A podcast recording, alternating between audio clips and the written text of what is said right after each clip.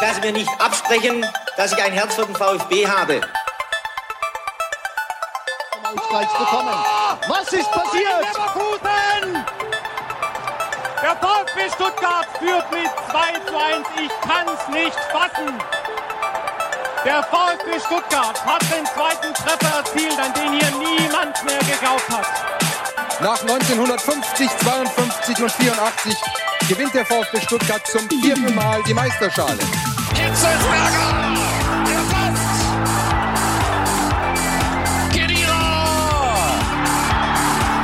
2 zu 1! Führung! Und jetzt, jetzt ist das! Der VfB ist deutscher Meister! Alles oder. Das komplette Fleisch ist aus dem Grill, auf den Grill hergekommen. Und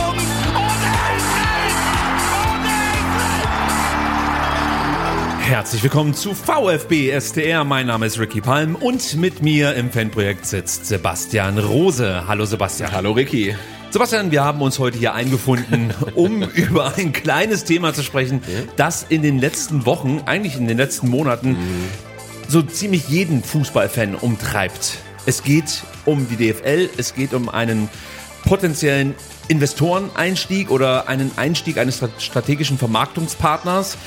Je nachdem, wen man fragt, äh, wird man da unterschiedliche Meinungen dazu bekommen.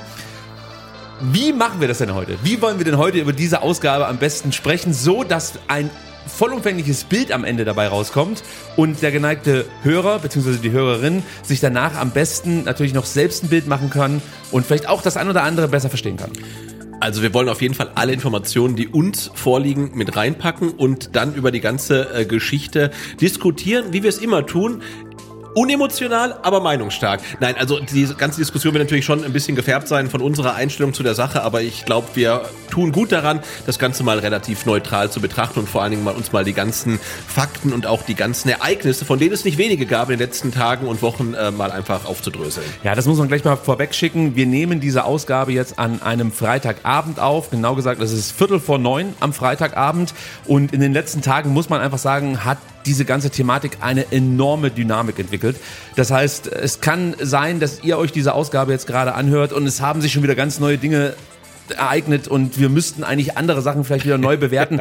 Deshalb seht es uns vielleicht ein bisschen nach, wenn das ein oder andere Thema nicht vollumfänglich ausgebreitet werden kann, weil die Entwicklungen so rasend schnell sind, dass man kaum noch hinterherkommt. Wir können euch aber versprechen, dass wir uns wirklich sehr intensiv auf diese Folge vorbereitet haben, uns viele Stunden genommen haben, um jetzt hier wirklich das euch präsentieren zu können, was wir in dieser Vorbereitungsphase einfach an Informationen ansammeln konnten. So Ja, und, und, und, sagen. genau, und ehrlicherweise sprechen wir, glaube ich, auch schon seit zwei Stunden über das Thema. nur, nur die Kamera und der Ton liefen noch nicht. Äh, an der Stelle auch herzliche Grüße an Zwickel, mit dem wir hier jetzt, glaube ich, letzten 90 Minuten Diskutiert. Aus, ausführlich über das Thema diskutiert haben. Ja, und selbst ähm, in dieser Runde, ja, und da würde ich mal sagen, sind wir grundsätzlich äh, eigentlich alle drei der gleichen Meinung gewesen, wurde hitzig diskutiert, Oh ja. und auch angeregt. Dementsprechend ist es auch völlig okay, wenn ihr zum Beispiel in den YouTube-Kommentaren auf Twitter, Instagram, wo auch immer, äh, mit uns diskutieren wollt und vielleicht auch Dinge anders seht. Das ist völlig in Ordnung.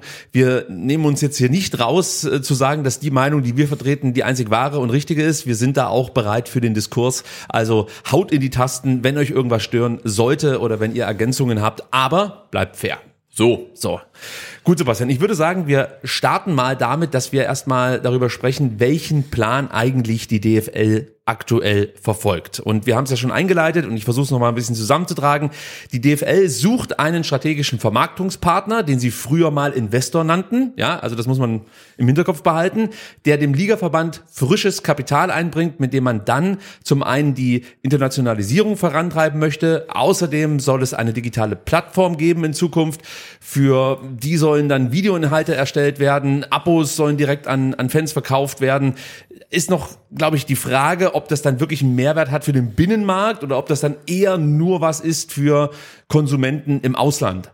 Das ist noch nicht ganz klar, wenn du mich fragst. Genau, also es scheint, äh, die ganze Planung scheint schon ähm, sehr aufs Ausland äh, fokussiert zu sein. Aber mich würde es ja zum Beispiel schon freuen, wenn ich an einem Spieltag auf Twitter relativ zeitnah mal die Tore sehe. Ja. Die sehe ich, die werden dann aber drei, vier Minuten, fünf Minuten später gesperrt wegen Urheberrechtsverletzung, weil sie eben nicht von der DFL kommen. Und ich glaube, man hat tatsächlich auch ähm, inland noch so ein paar Potenziale. Das nochmal eingeschoben. Sehe ich genauso wie du. Des Weiteren möchte man das Geld nutzen, da sind wir bei dem Thema, das du gerade angesprochen hast, um gegen illegale Streaming-Dienste vorzugehen. Das kann man gut Ja, heißen. ja. Also ich sag mal so, ich bin ja selber Abonnent von Sky, The Zone etc. Ja, und noch viel mehr wahrscheinlich. Ja, und das, das Ding ist halt, ähm, natürlich ärgert dich das, wenn dann vielleicht irgendwie dein Kumpel dir erzählt, dass er für fünf Euro für irgendeinen so einen Stick im Monat ähm, alle Ligen gucken kann und dafür, wie gesagt, relativ wenig Geld bezahlt. Ähm, deswegen verstehe ich die Intention der DFL, dagegen vorgehen zu wollen. Ich bezweifle nur, ob das wirklich so möglich sein kann. Also ich würde fast behaupten, dass das Geld einfach, einfach rausgeschmissenes Geld ist. So. Eigentlich solltest du das Produkt so gut machen, dass die Leute bereit sind, dann natürlich auch den Preis zu bezahlen, den man aufruft. Und der sollte natürlich auch, sag ich mal, in solchen Sphären liegen, dass sich der normale Fußballfan, der vielleicht auch nicht ganz so viel Geld verdient unter Umständen, sich noch ein Abo leisten kann. Wir haben ja schon mal darüber gesprochen. Eine Möglichkeit wäre es zum Beispiel, auf Sky einzelne Vereinsabos anzubieten. Dass Genau. du nicht das komplette Paket buchen musst, sondern dass du halt sagst, ich möchte nur die Spiele des VfB sehen. Ich dafür träume schon zahle lange ich von 10 der- Euro. 1893 würde ich auch zahlen, aber da träume ich schon lange von. Und ich bin natürlich äh, komplett dabei, äh, dass man illegale Streamingdienste abwirkt, die Geld machen mit Rechte äh, mit Rechten, für die sie nichts gezahlt haben. Äh, absolut, aber wie gesagt, äh, äh, Thema Twitter äh, zum Beispiel oder auch Facebook, äh, Instagram, warum gibt's die Spiele, äh, die Tore der Clubs nicht wirklich fünf Minuten später? Warum gibt's nicht die Tore des Spieltags? Also man scheint ja alles zu versuchen, damit die Sachen nicht viral gehen, weil man könnte es so einfach haben und dafür braucht man auch keine Milliarde, sondern das könnte man jetzt sofort machen, aber das ist ein anderes Thema. Ähm, aber auch das ist natürlich äh, ein Aspekt des Deals. Des Weiteren soll Geld in digitale Bandenwerbung fließen. Dokus im Stile von Drive to Survive sollen entstehen und die Virtual Bundesliga soll gestärkt werden. Also das Thema E-Sport, wie es so schön heißt. Das ist ein großer Markt, das wissen wir, auch wenn wir uns jetzt nicht besonders dafür interessieren, aber es ist definitiv ähm, durchaus ein Markt, den man attackieren kann, wenn man die DFL ist. Und Sebastian, du kannst ja mal ganz kurz vortragen, was die DFL in einem erst vor kurzem veröffentlichten Papier ähm, bezüglich ihrer ja, Stoßrichtung verkündet hat. Genau, da hieß es nämlich, die strategische Vermarktungspartnerschaft ermöglicht notwendige Investitionen in die langfristige Weiterentwicklung, um die sogenannte Zentralvermarktung der beiden Ligen zu stärken. Es soll nachhaltig in das Medienprodukt, die Digitalisierung und die Internationalisierung investiert werden. Dies trägt zur finanziellen Absicherung aller Clubs, die bis zu 50 Prozent ihrer Mittel aus der Zentralvermarktung erhalten, sowie zur Stärkung des Ligaverbandes bei. So, und wichtig ist hier auch noch, sie möchten nicht, also die DFL möchte nicht, dass das generierte Kapital eingesetzt wird, um Spieler und Kaderkosten zu finanzieren. Dennoch, ja, kann man davon ausgehen, dass von den Plänen der DFL insbesondere die Vereine profitieren, die eh schon an den größten Fleischtöpfen sitzen. Heißt, die Schere unter den 36 Erst- und Zweitligavereinen geht noch weiter auf, der Wettbewerb wird noch mehr verzerrt, denn ganz, ganz einfach, also wer profitiert denn konkret und damit dann auch monetär von einer Internationalisierung. Ich glaube nicht, dass wir in zehn Jahren Leute in Chicago sehen werden, die mit einem Elversberg-Trikot oder mit einem Fürth-Trikot rumlaufen. Das kann ich mir nicht vorstellen. Es sind genau die Vereine, die auch jetzt schon durch die ungerechte TV-Geldverteilung das meiste Geld aus dem Rechtetopf erhalten und sich damit dann in den Top 4 und somit auf den lukrativen Champions League Plätzen ihre Vormachtstellung äh, sichern können. Das denke ich nämlich, weil ganz ehrlich, ke- keiner dieser Big Four, das ist für mich Bayern, Dortmund, Leipzig, Leverkusen. Leverkusen tauscht dann vielleicht mal mit dem einen oder anderen Verein den Platz, aber das sind für mich so die Big Four. Und keiner dieser Big Four hat ein Interesse daran, dass der Wettbewerb gerechter wird, ja, und es ihnen schwerer gemacht wird, die Champions League zu erreichen. Das kann ich mir einfach nicht vorstellen. Genau, das muss man ja auch in Relation dann mal setzen. Wir haben die neuen Zahlen ja gelesen äh, zur Champions League, die dann ja äh, nächstes Jahr in einem anderen Modus stattfindet. Also sollte sich der VfB qualifizieren, erhält der VfB als und jeder andere Champions League ähm, äh, Verein erhält als Antrittsprämie knapp 19 Millionen plus vier garantierte Heimspiele plus Punktprämien. Also das ist halt ein Batzen von, je nachdem wie erfolgreich du bist, von 25 bis 30 Millionen. Und ich meine, das haben zum Beispiel Vereine, ja, wie Bayern und Dortmund, Leipzig aktuell jedes Jahr. Und da sieht man ja auch, wie das halt komplett auseinandergeht. Ich meine, als VfB-Fan freut man sich natürlich über diesen Batzen Geld, aber man sieht halt auch, ähm, da ganz oben in der Tabelle, da wird die Kohle gemacht. Ich glaube, das äh, ist erstmal das, was die DFL sich erhofft von so einem Deal. Habe ich irgendwas vergessen, deiner Meinung nach? Ähm, nein, ich glaube, du hast nichts vergessen. Wollen wir noch kurz darauf eingehen, was äh, die Abstimmung im Dezember von der Abstimmung im Mai ähm, unterscheidet? Ja, das ist auch nochmal interessant. Die Abstimmungen an sich, ja. Also vorweg, die DFL hätte über einen Investoreneinstieg nicht abstimmen lassen müssen. Man hat sich für diese Abstimmung entschieden, weil man diese Entscheidung für so signifikant erachtet, dass man die Zweidrittel-Legitimation für wichtig hielt. Aber eigentlich hätte man diese Abstimmung gar nicht gebraucht, um diesen Deal abzuwickeln. Das ist zumindest mein Kenntnisstand. Also ich habe gehört, man hätte eine einfache Mehrheit gebraucht. Dann ist es das wahrscheinlich. Genau. Und wir müssen vielleicht mal ganz kurz sagen, was ist die DFL überhaupt? Äh, die Ja. DFL ist die Vertretung der 36 Profivereine in Deutschland, also die 18 Erstligisten und die 18 Zweitligisten. Ähm, die 18 Zweitligisten wechseln natürlich teilweise, weil welche aus der dritten Liga mit hochkommen und andere absteigen. Die stimmen jetzt mit ab oder stimmen auch nicht mit ab. Man weiß es ja nicht, wer in Zukunft damit ähm, dabei ist. Und ähm, genau, und die DFL ähm, beherbergt halt die 36 Profiklubs des deutschen Fußballs. So, damit ist das auch geklärt. Und jetzt kommen wir wieder zurück zu den Abstimmungen. Ende Mai des vergangenen Jahres gab es dann eine erste Abstimmung. Dabei ging es nicht um die Zustimmung zu einem potenziellen Deal, sondern um das Verhandlungs- und Abschlussmandat für die DFL. Das ist wichtig. Also es geht hier nicht um die Zustimmung des Deals an sich, aber machen wir uns nichts vor. Letztlich würde man jetzt mit keinem Interessenten verhandeln, ohne das konkrete Interesse zu haben, einen solchen Deal abzuschließen. Also natürlich ist das das, was man am Ende schon entschieden hat, Genau, aber rein formal haben, haben ja. die 36 Clubs darüber entschieden, ob die das DFL-Präsidium, glaube ich, in dem Fall mit potenziellen strategischen Partnern, ich glaube im Mai waren es noch Investoren, dann verhandeln darf. so ja genau, so sieht sie mich mal aus. So also dieses Mandat oder diese Mandate, es sind ja glaub zwei, wenn ich äh, richtig informiert bin, wurden an Auflagen geknüpft, sprich vorher festgelegte Parameter, die eingehalten werden müssen, ja, wenn es zu einem Vertragsabschluss kommen soll. Zum Beispiel soll es keinen Einfluss eines Vermarktungspartners auf den sportlichen Wettbewerb, die Anstoßzeiten oder die Spielorte geben. Und dann gibt es ein Zitat, das finde ich ganz interessant, Sebastian. Ähm, vielleicht kannst du das ganz, ganz kurz mal mit uns teilen. Zudem soll die Mitsprache in kommerziellen Fragen stark begrenzt sein, in Klammern nicht ausgeschlossen. Ja, das muss man ganz kurz, dass ich dich unterbreche. Ja, das ja, ist, gerne, glaube ich, an der Stelle wichtig. Also es geht um die Mitsprache, die stark begrenzt wird. Also es wird jetzt hier schon nicht mehr ausgeschlossen. Genau. Und wir kommen gleich da, wir kommen gleich darauf zu sprechen, was konkret ähm, nicht ausgeschlossen werden kann. Aber lies mal weiter. sorry. Genau. Vertreter der Clubs haben auch bei allen äh, kommerziellen Entscheidungen die klare Mehrheit in den Gremien, sodass zu jedem Zeitpunkt nur die Clubs Richtungsentscheidungen im deutschen Fußball treffen können. Und ich glaube, was wir einmal kurz festhalten müssen, wir zitieren ja jetzt nicht aus dem Vertragswerk, sondern wir zitieren Aussagen der DFL, was der Vertrag beinhaltet. Und das ist im Zweifelsfall auch nicht das Gleiche. Das ist das eine und die Frage ist natürlich immer, inwieweit das konkret ausformuliert ist, äh, was jetzt hier praktisch in irgendwelchen Statements. Weil stark begrenzt ist auch ist ähm, halt- sehr, sehr blumig äh, formuliert. Ne? Ja, also ja. wir wissen nicht, was das bedeutet. Und wir kommen gleich noch darauf zu sprechen, was stark begrenzt unter Umständen meinen könnte. Ja, habe ich ja schon mal angedeutet. Ähm, bei dieser ersten Abstimmung, das sollte man vielleicht auch noch sagen, gab es elf Nein-Stimmen und fünf Enthaltungen. Also die nötige Zweidrittelmehrheit wurde verfehlt. Und damals stimmte auch der VfB gegen einen Investoreneinstieg. Die Begründung?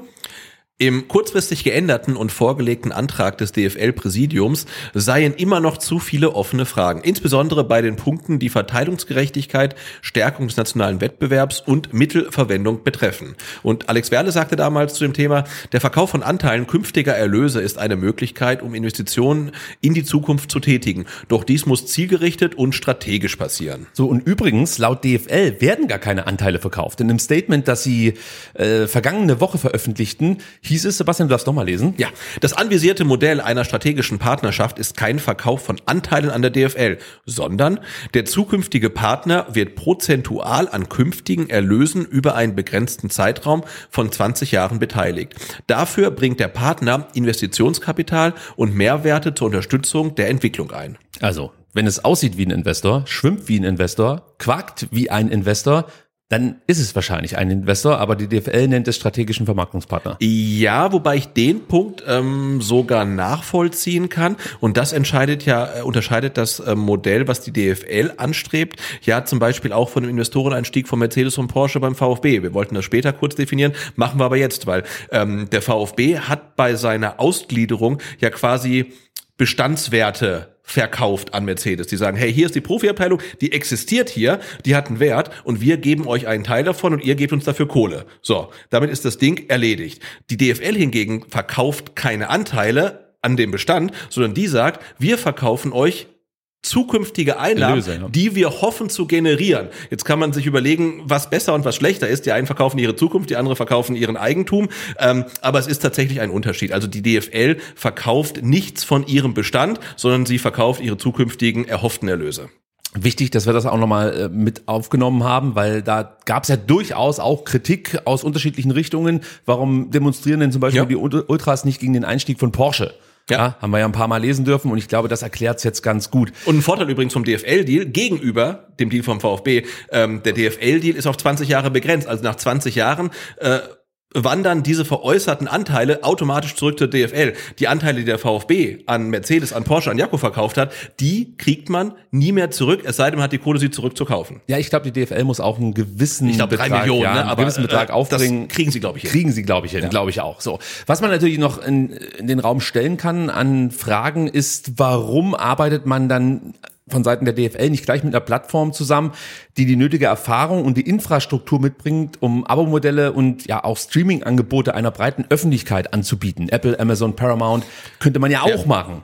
Ja, absolut. Ja, weil du willst ja sozusagen den internationalen Markt erobern. Du hast mit den aufgezählten Plattformen eigentlich schon ja Unternehmen, die diese Märkte besetzen durch ihre, ihr Streaming-Angebot. Warum holt man sich dann noch mal so ein Private Equity Unternehmen mit rein? Aber auch darauf haben wir vielleicht später noch die ein oder andere Antwort. So, der wir sind wieder bei der Abstimmung, Genau. die gescheitert ist. Genau, und sie ist vor allen Dingen, das haben wir glaube ich noch nicht erwähnt, sie ist vor allen Dingen auch ähm, deshalb gescheitert, weil ähm, das Geld des strategischen Vermarktungspartners auch direkt an die Vereine geflossen wäre, an die Clubs geflossen wäre. Was Und zwar in der Verteilung so, wie es jetzt aktuell auch nach dem TV-Geld-Schlüssel funktioniert. Das heißt, die erfolgreichen Vereine kriegen deutlich mehr Geld als zum Beispiel der Tabellen 15. der zweiten Liga. Genau, und das war zum Beispiel auch der Punkt, warum der VfB dem nicht zugestimmt hat, ähm, weil da wäre ganz klar gewesen, die, die Bayern, Dortmund, äh, Leipzig kriegen sehr, sehr viel Geld. Ähm, Zweitligamannschaften kriegen sehr, sehr wenig Geld. Und das war natürlich jetzt bei der zweiten Abstimmung dann deutlich anders, denn das kann man auch schon mal sagen, da fließt jetzt kein einziger Euro direkt an die Clubs, sondern das Geld landet erstmal bei der DFL. So sieht's aus. So, der DFL-Aufsichtsratschef Hans-Joachim Watzke sagte nach dieser ersten Abstimmung, ab heute ist das Thema beendet. Das ist Demokratie. Nur um ein paar Monate später erneut darüber abstimmen zu lassen. Das Ergebnis äh, waren dann 24 Ja-Stimmen, 10 Nein-Stimmen und zwei Enthaltungen. Sprich, die nötige Zweidrittelmehrheit wurde aufgrund einer Ja-Stimme erzielt. Diesmal stimmte auch der VfB mit Ja und begründete das wie folgt. Seit Mai sind sämtliche kritischen Punkte, die aus Sicht des VfB gegen den damaligen Vorschlag sprachen, angemessen berücksichtigt und angepasst worden. Insbesondere geht es dem VfB Stuttgart darum, eine solidarisch finanzierte Wachstumsstrategie für Bundesliga und zweite Bundesliga einzuschlagen, die keine weitere Öffnung der wirtschaftlichen Schere zwischen den Clubs bedeutet. Diese Möglichkeit besteht mit dem vorgelegten Antrag. So, die Möglichkeit besteht. Also, das heißt im Endeffekt nicht mehr, nichts mehr, als dass es eine Wette ist. Ja, also vielleicht geht's auf, vielleicht klappt's, vielleicht auch nicht, müssen wir mal gucken. Aber wenn nur die Möglichkeit besteht, besteht halt auch die Möglichkeit, dass es nicht funktioniert.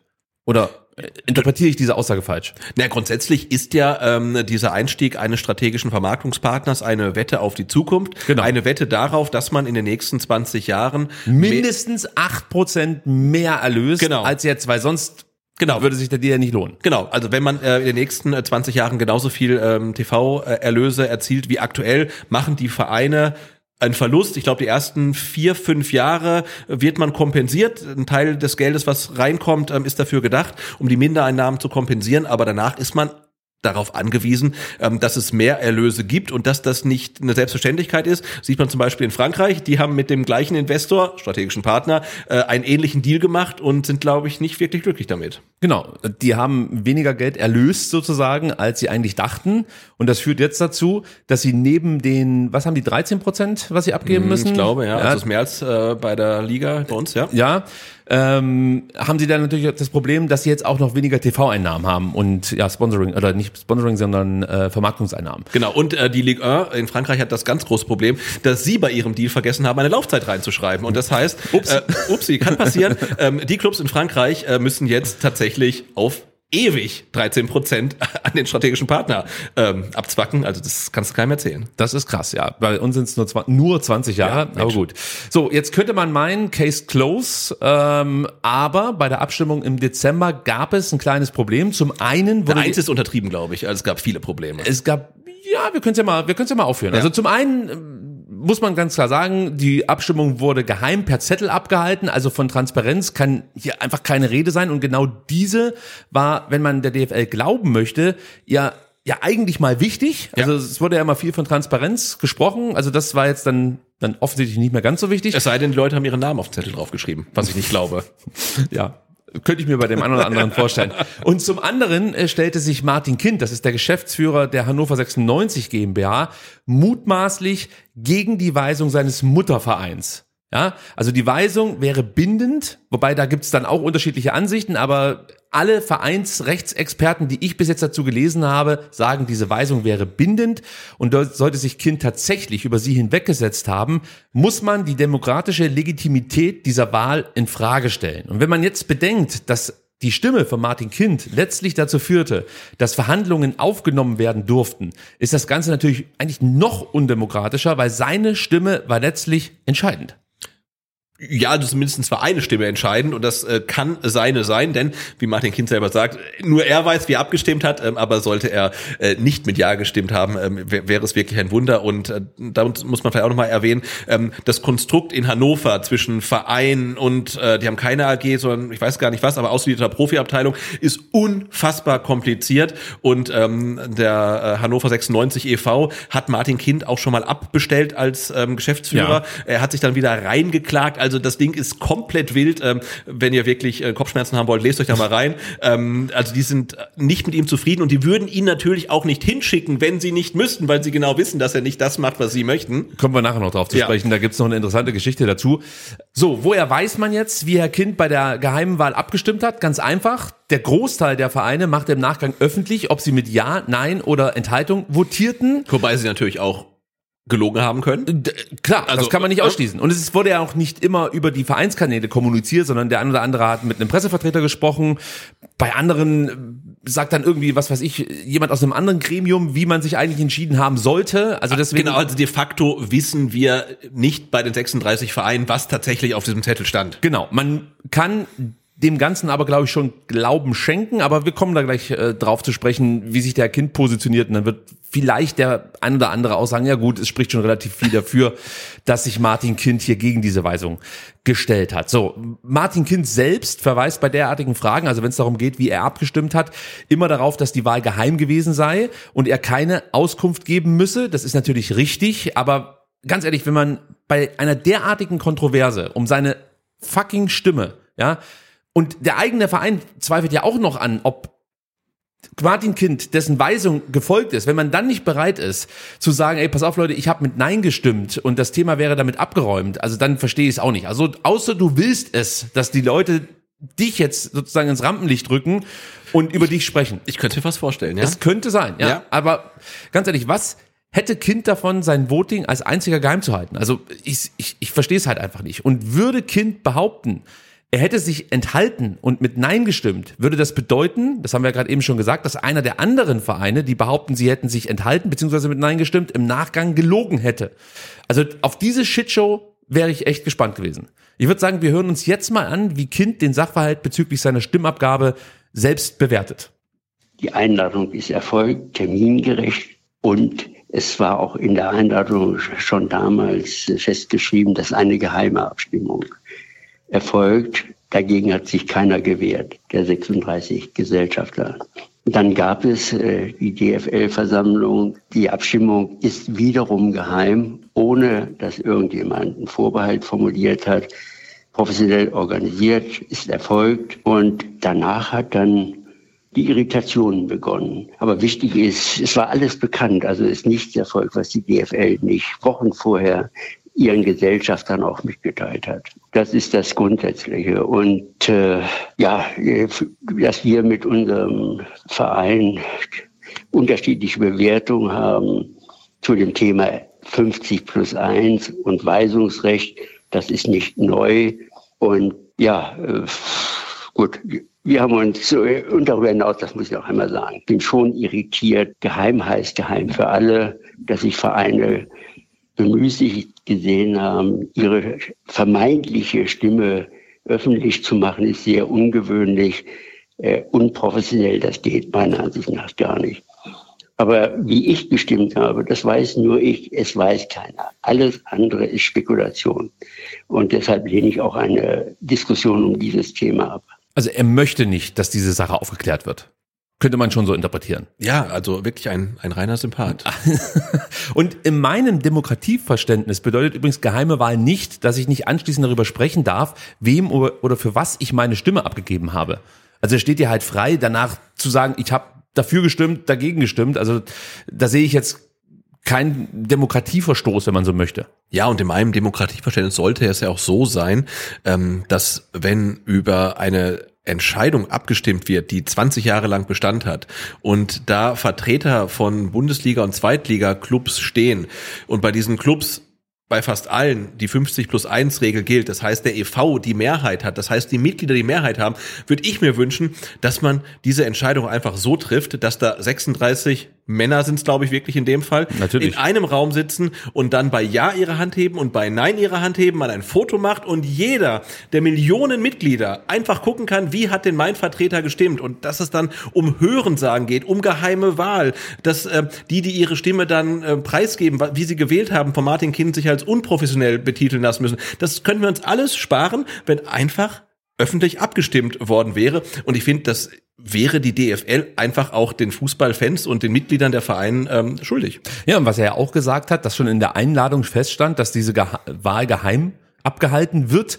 Ich weiß aus mehreren Quellen, dass über die geheime Abstimmung erst am Wahltag entschieden wurde. Also ich möchte jetzt nicht behaupten, dass Martin Kind lügt, aber irgendjemand spricht die Unwahrheit. Ja, oder äh, beugt die Wahrheit. Äh, beugt die Wahrheit. Aber es wäre auch ganz einfach. Ich meine, auch wenn diese Einladung öffentlich wäre, dann könnte man ja mal nachgucken, was steht denn da drin. Ja? Zum Beispiel, der VfB kann sie ja mal veröffentlichen. Ja. Oder ein anderer Verein. Transparenz, ich sag nur Transparenz. Ja? Und nach Kicker-Informationen soll im Dezember vor der Wahl, also vor diesem Plenum, gefragt worden sein, ob etwas gegen eine ge geheime Wahl spreche. Und daraufhin soll, das hat der Martin Kind auch bestätigt, niemand das Wort erhoben haben. Aber ich muss dazu sagen, das schließt natürlich nicht aus, dass schon in der Einladung von einer geheimen Wahl die Rede ja, absolut, war. Klar. Aber offensichtlich wurde dann nochmal gefragt, direkt vor der Abstimmung, hat jemand damit ein Problem? Es hatte keiner damit ein Problem. Das darf man auch nicht vergessen bei der ganzen Bewertung. Jo. Und was ich vielleicht noch ganz kurz ergänzen möchte, am 7. Dezember, also vier Tage vor der Abstimmung, es geht nochmal um Martin Kind, unterzeichnete Sebastian Kramer, Vorstandsvorsitzender des Stammvereins Hannover 96 und dessen Stellvertreter Robin Krakau eine Weise Weisung, die Kind auftrug, mit Nein zu stimmen. Und diese Weisung ließ äh, die Anwaltskanzlei, die den e.V. vertritt, einem Mitglied der DFL-Geschäftsführung sowie einem DFB-Direktor tags darauf zukommen mit dem Hinweis, Sebastian. Ich lese jetzt meinem besten Juristendeutsch vor. Sehr gut. Unser Mandant hat die Erwartung, dass sowohl DFL als auch DFB die in ihren jeweiligen Satzungen verankerten Bestimmungen zur 50 plus 1 Regel in Klammern nunmehr umsetzen und daher sicherstellen, dass die Stimmabgabe der Hannover 96 GmbH und Co. KG auf Aktien entsprechend der Weisung des Muttervereins vorgenommen bzw. gewertet wird. Sollte dies zum Beispiel, weil die Stimmabgabe als geheime Abstimmung geplant sein sollte, nicht sichergestellt werden können, regt unser Mandant die Absage der Abstimmung an. Das ist, finde ich, schon sehr konkret in Richtung DFL vorgebracht, was hier vor sich gehen ja, soll. Also ich glaube, der Stammverein Hannover 96 hatte da so eine Ahnung, dass Martin Kind ähm, vielleicht nicht mit Nein stimmen wird. Martin Kinds Anwalt übrigens auch, denn der reagierte über die Weisung mit Unverständnis, Sebastian. Wie wir bereits mit Schreiben vom 4. Dezember 2023 deutlich gemacht haben, werden im Rahmen der anstehenden DFL-Mitgliederversammlung Belange des Profifußballs diskutiert und gegebenenfalls entschieden. Dieser Bereich unterfällt nach dem vertraglich vereinbarten Zwei-Säulen-Modell nicht ihren Weisungen. Es bleibt festzustellen, dass sie erneut vorsätzlich gegen die vertraglichen Absprachen verstoßen. Was wir damit deutlich machen wollen, ist, dass es innerhalb von dem Verein Hannover 96 offensichtlich unterschiedliche Betrachtungsweisen gibt, inwieweit Martin Kind jetzt sich an Weisungen gebunden fühlen muss, die er vom Mutterverein aufgetragen bekommt. So ist es. Und wir haben ja im Vorgespräch ähm, schon mal einen Vergleich ähm, gesucht, was ist denn überhaupt passiert. Und es gibt ja das Innenverhältnis und es gibt das Außenverhältnis. Und äh, wenn wir zwar jetzt zum Beispiel eine GmbH hätten und wir wären beide ähm, zeichnungsberechtigt bis 50.000 Euro. Und ich gehe jetzt zum Autohaus und hole mir den STR Firmenwagen für 60.000 Euro und kauf den, ähm, dann kannst du nicht zum Händler gehen und sagen, ich will 10.000 Euro zurück, sondern das äh, im Außenverhältnis habe ich den Wagen gekauft, was völlig okay ist und der Händler ist fein raus. Aber du kannst dann zu mir kommen und sagen, hey, das durfst du nicht, ich will von dir 10.000 Euro haben. Und das sagt jetzt ja auch die DFL. Ja, aber wenn ich ja? vorher beim Autohändler angerufen So, hätte und genau. gesagt hätte, wenn der Herr Rose Der vorbeikommt, Rose kommt, macht auf dicke Hose Genau. und kauft sich ein Auto für 60.000, darf aber nur bis 50.000 zeichnen, dann hat der Händler ein Problem. dann ist der mit im Boot. Ja. So, also die DFL ist da nicht einfach fein raus, nur weil man sich bei Hannover 96 offensichtlich uneins ist, ja, auch wenn man im Nachhinein, das werden wir nachher auch noch dabei haben, mehr oder weniger sagt, du, das ist eigentlich euer Bier, kümmert euch darum, für uns gilt das, was der Herr Kind abstimmt. So einfach ist es nicht, Herr DFL. Also das können wir schon mal vorwegnehmen. Was mich im Nachgang auch noch etwas irritierte, von den zwölf Vereinen, die sich gegen das ähm, Mandat entschieden bzw. enthalten haben, stellte keiner das Abstimmungsergebnis in Frage. Es gab ein paar Vereine, die, ich sag mal, mal kurz zappelten, ja, aber es war jetzt nicht so ein Movement, wie wir das jetzt aktuell erleben, wo ja immer mehr Vereine eine neue Abstimmung fordern. Ja. Das war unmittelbar nach der Abstimmung nicht der Fall. Das hätte die Vereine, die sich diesbezüglich enthalten haben oder mit Nein gestimmt haben, ja eigentlich dazu befähigen müssen, jetzt erst recht gegen diese Wahlentscheidung vorzugehen, weil sie aus ihrer Sicht einfach nicht legitim ist. Sehe ich genauso. Und so wird man ja auch den Eindruck nicht los, ähm, dass sich alle alle Beteiligten, also sowohl das DFL-Präsidium wie auch die 36 Vereine, wie auch immer sie abgestimmt haben, danach gedacht haben, wir kommen damit irgendwie durch. Wir schlawinern uns damit durch, das Ding ist durch. Die, die mit Nein gestimmt haben, waren aber auch jetzt irgendwie cool damit. Die mit Ja gestimmt haben, haben sich gefreut. Äh, Martin Kind sagt nicht, wie er abgestimmt hat. Ähm, und sie dachten, die kommen damit durch. Und Dann kommen die Proteste. und dann kommen die Proteste. Und also ich behaupte jetzt mal, ganz steile These, hätte es keine Tennisbälle gegeben, ähm, hätte man auch nie wieder was von den Clubs gehört, ähm, sei es Köln, sei es Hannover, sei es Klaus Vogt. Ich sage, keiner von denen hätte sich gemeldet. Niemand. Es wäre eine Riesenüberraschung gewesen. Lass es mich so ausdrücken. Die DFL, ich habe das Statement jetzt gefunden, sagte übrigens zur Kind-Kontroverse, er, also Martin Kind, sei im Außenverhältnis vertretungsberechtigt gewesen. Das Binnenverhältnis sei verkürzt dargestellt. In diesem Zusammenhang nicht ihr Bier. Sie hätten auch sagen können, wir scheißen auf 50 plus 1. Ja, genau. Ist nicht unser Ding, regelt das intern, aber wir haben es, glaube ich, ganz gut dargelegt mit dem Außenverhältnis. Äh, ja, ähm, aber wenn man im Vorfeld drüber informiert wurde, und da gibt es ja den Schriftverkehr von Hannover 96 e.V. Richtung DFL, Richtung DFB, also ähm, die wussten, wie Martin Kind angewiesen äh, wurde und hätten sicherstellen müssen, dass er auch so stimmt, wie er angewiesen wurde. Durch die geheime Wahl war das nicht mehr möglich und genau den Fall hat Hannover 96 erstaunlicherweise ja angesprochen. Vielleicht wussten die, was da kommt. Haben wir das Thema Abstimmungen ausreichend besprochen? Ich glaube, wir haben das Thema Abstimmung ausreichend besprochen. Ich glaube, wir sprechen hinterher noch mal kurz über 50 plus 1, ähm, weil natürlich muss man sich fragen, wer stimmte ab und wie sind die Menschen, die dort abgestimmt haben, überhaupt äh, legitimiert von dann tatsächlich den Mitgliedern. Wir können es auch gleich machen. Genau, also für den VfB hat wer abgestimmt? Äh, Alexander Werle. So. Ich hätte fast gesagt Klaus Vogt, Genau. aber das stimmt nicht. Genau, Alexander Werle hat abgestimmt. Alexander Werle ist äh, Vorstandsvorsitzender der AG. Ähm, wir haben 50 plus 1 und die Mehrheit in der AG äh, hat der VfB e.V., also die 90.000 Mitglieder, die man sich ja immer wieder ans Revers heftet und ganz stolz darauf ist. Und jetzt kann man sich fragen, wie konnte Alex Werle denn sicher sein, ähm, dass sein Votum auch dem der Mehrheit der Mitglieder entspricht? Eigentlich gar nicht. Im besten Fall vertritt natürlich das Präsidium unsere Interessen, aber auch im Präsidium kann man sich ja nicht sicher sein, wie genau das verteilt ist unter den 90.000 VfB-Mitgliedern. Deswegen gehe ich mal davon aus, dass es von Seiten des Präsidiums innerhalb des Aufsichtsrats eine Einschätzung gab zu der ganzen Sache. Ich, soweit ich weiß, gab es keine Abstimmung, also es wurde jetzt nicht im Aufsichtsrat die Hand gehoben und es wurden schon gar keine Fotos gemacht. Ich hätte mir gewünscht tatsächlich. es wäre vielleicht nicht schlecht gewesen, aber es wird wahrscheinlich so gewesen sein, dass der Vorstand, also Alexander Werle, dem Aufsichtsrat unterbreitet hat, was man genau vorhat, für was man abstimmen möchte, um was es konkret geht, was der Deal sozusagen umfasst und der Aufsichtsrat dann mit Rat und Tat zur Seite stand, entweder gesagt hat, ja, mach das oder lasst uns lieber enthalten oder nein, wir sind dagegen. Was dann am Ende, egal wie der Aufsichtsrat entschieden hat, aber nicht bedeutet, dass sich Alexander Werle daran halten hätte müssen.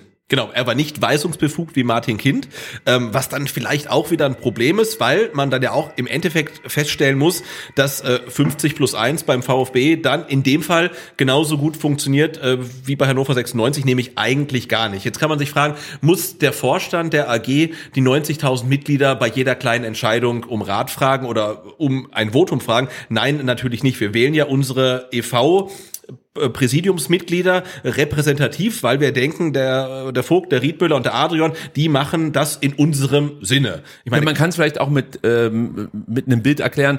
Jetzt wenn, im, wenn von der Bundesregierung ja, ja über neue ja. Gesetze abgestimmt wird, gibt's ja auch nicht jedes Mal eine Volksbefragung. Genau. Sondern du wählst deine Vertreter sozusagen in den Bundestag und die handeln dann im besten Falle in deinem Sinne. Tun sie das nicht, wählst du sie beim nächsten Mal nicht mehr. Genau, aber Fakt ist ja auch, dass wir jetzt von den Mitgliedern, von den 90.000, keinerlei Stimmungsbild haben. Wir hätten das tatsächlich, und das kreide ich dann mir und meinen 89.999 Mitmitgliedern auch an, bei der letzten MV ja tatsächlich mal zur Abstimmung bringen können. Einfach mal, da waren ja relativ viele da, einfach mal sagen können, hey, seid ihr dafür oder dagegen? Und hätten da dann 80 Prozent gesagt, wir sind dagegen. Ich finde, dann wäre noch mal eine ganz andere Ausgangslage da gewesen. Aber so gibt's natürlich keinerlei Stimmungsbild. Ähm, es wurde noch weiterhin nicht gefragt. Anscheinend gab es im Aufsichtsrat auch keine Mehrheit für ein Nein gegen den für das Ja des VfB für den Einstieg. Es wird kompliziert. Ähm, und insofern hat der VfB mit Ja abgestimmt, hat ja auch schon gesagt, wenn es wieder ähm, zu einer Abstimmung kommt, stimmt man wieder mit Ja.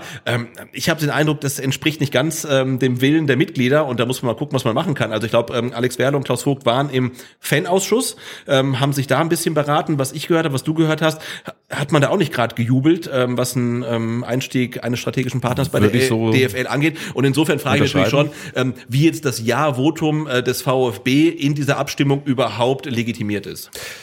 Kann man so sehen. Ich möchte noch ganz kurz was ergänzen zur Mitgliederversammlung. Natürlich hätte auch das Präsidium dieses Thema absolut ja. auf die Agenda Proaktiv. setzen können.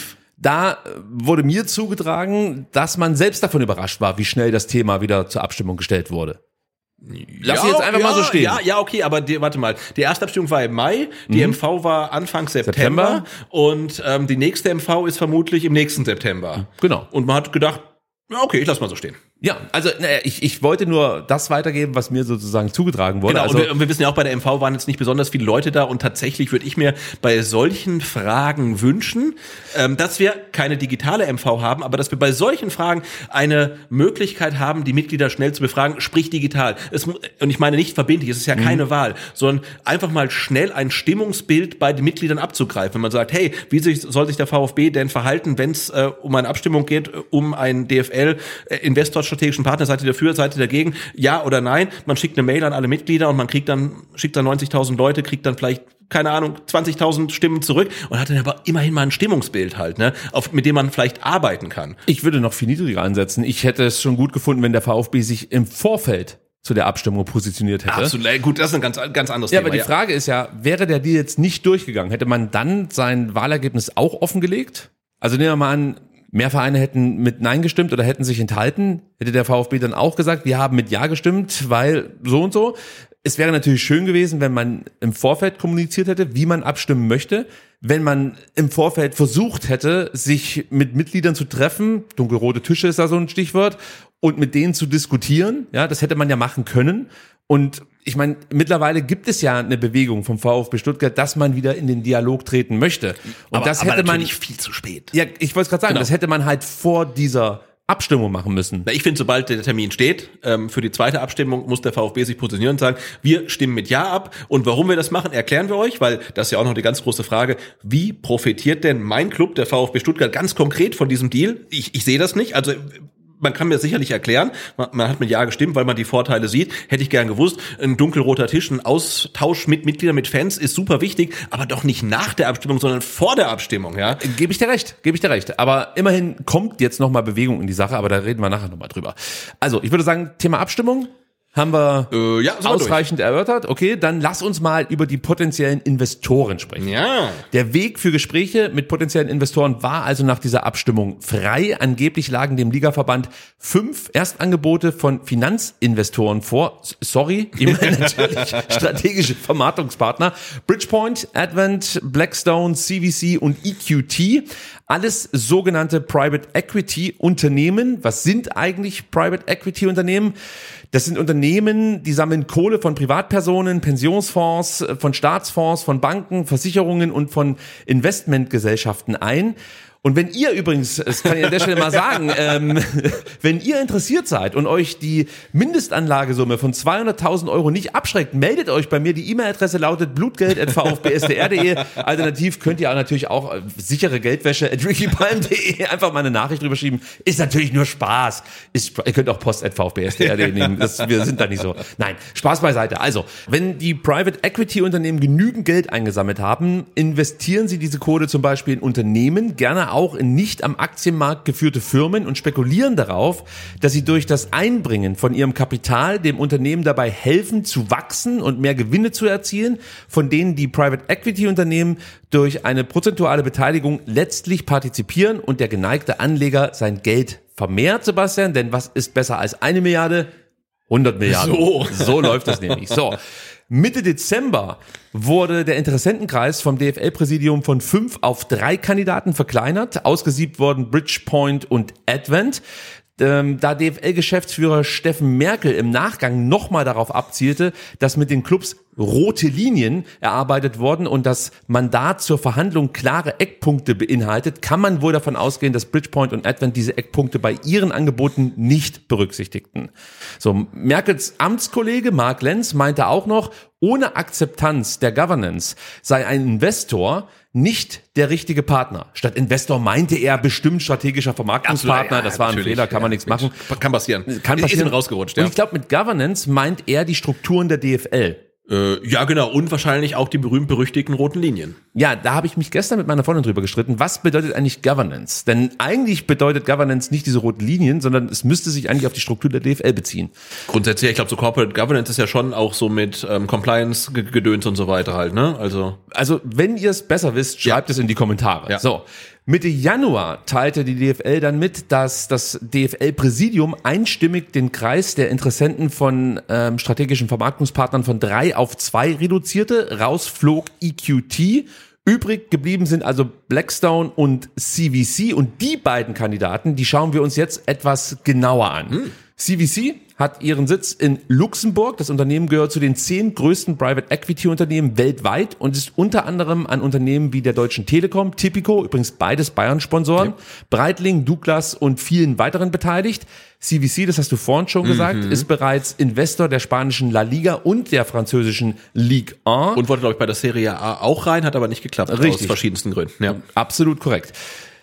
Da sehen jetzt, also bei diesem, bei diesem ähm, Invest in die La Liga und in Liga da sehen einige Leute schon ja die ersten Problematiken auf die DFL zukommen, denn man muss davon ausgehen, dass sich der Investor nicht exklusiv auf die Vermarktung der Bundesliga konzentrieren werde. Im Zweifel kann es halt auch sein, dass CVC die Liga oder La Liga auf gewissen Märkten bevorzugt behandelt, weil diese Ligen dort einfach ein höheres Interesse hervorrufen. Ist theoretisch möglich. Ist theoretisch möglich. Man darf dabei natürlich nicht vergessen, also CVC äh, hat, wenn sie einsteigen, halt ein 8% Anteil. Da kann man drüber streiten, haben die überhaupt die Macht, irgendwelche Sendezeiten Daten zu diktieren.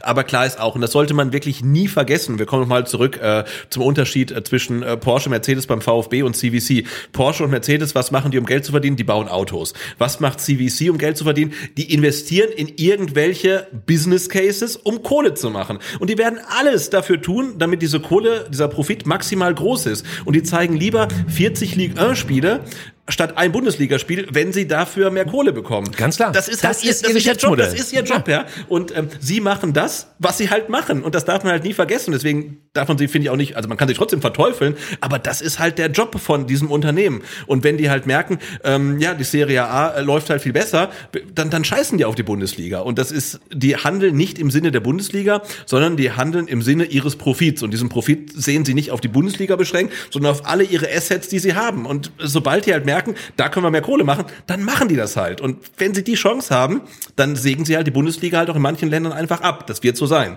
Ähm, und dessen muss man sich einfach gewiss sein. Oder plädieren dafür, dass man am Spielplan dreht. Genau. Andersrum ist natürlich, wenn die merken, hey, die Bundesliga läuft besser als die Liga in Saudi-Arabien, dann zeigen die halt auch dann Hoffenheim gegen Heidenheim in Saudi-Arabien. Also es kann Und natürlich auch eine Chance sein. drauf. Natürlich, also ich, ich, sehe es schon. Und natürlich ist es auch so, wenn die merken, okay, das Invest entwickelt sich nicht so, wie wir es gehofft haben, das gilt nicht nur für CVC, sondern für alle Unternehmen in, in, de- dem Sektor, dann werden die natürlich versuchen, ähm, halt irgendwas dran zu drehen. Und wir haben es ähm, angesprochen, die sind auch in der äh, La Liga ähm, Investor und die haben mittlerweile, ich hatte es jetzt mal ausgerechnet, ich glaube, elf verschiedene Anstoßzeiten an einem Spieltag. Also Ja. Freitag drei, Samstag drei, Sonntag vier, Montag noch zwei oder so. Also das ist halt komplett wild. Und wenn es nach einem Investor geht, dann wird es natürlich auch in der Bundesliga so sein, weil man mehr Geld damit verdient. Klar.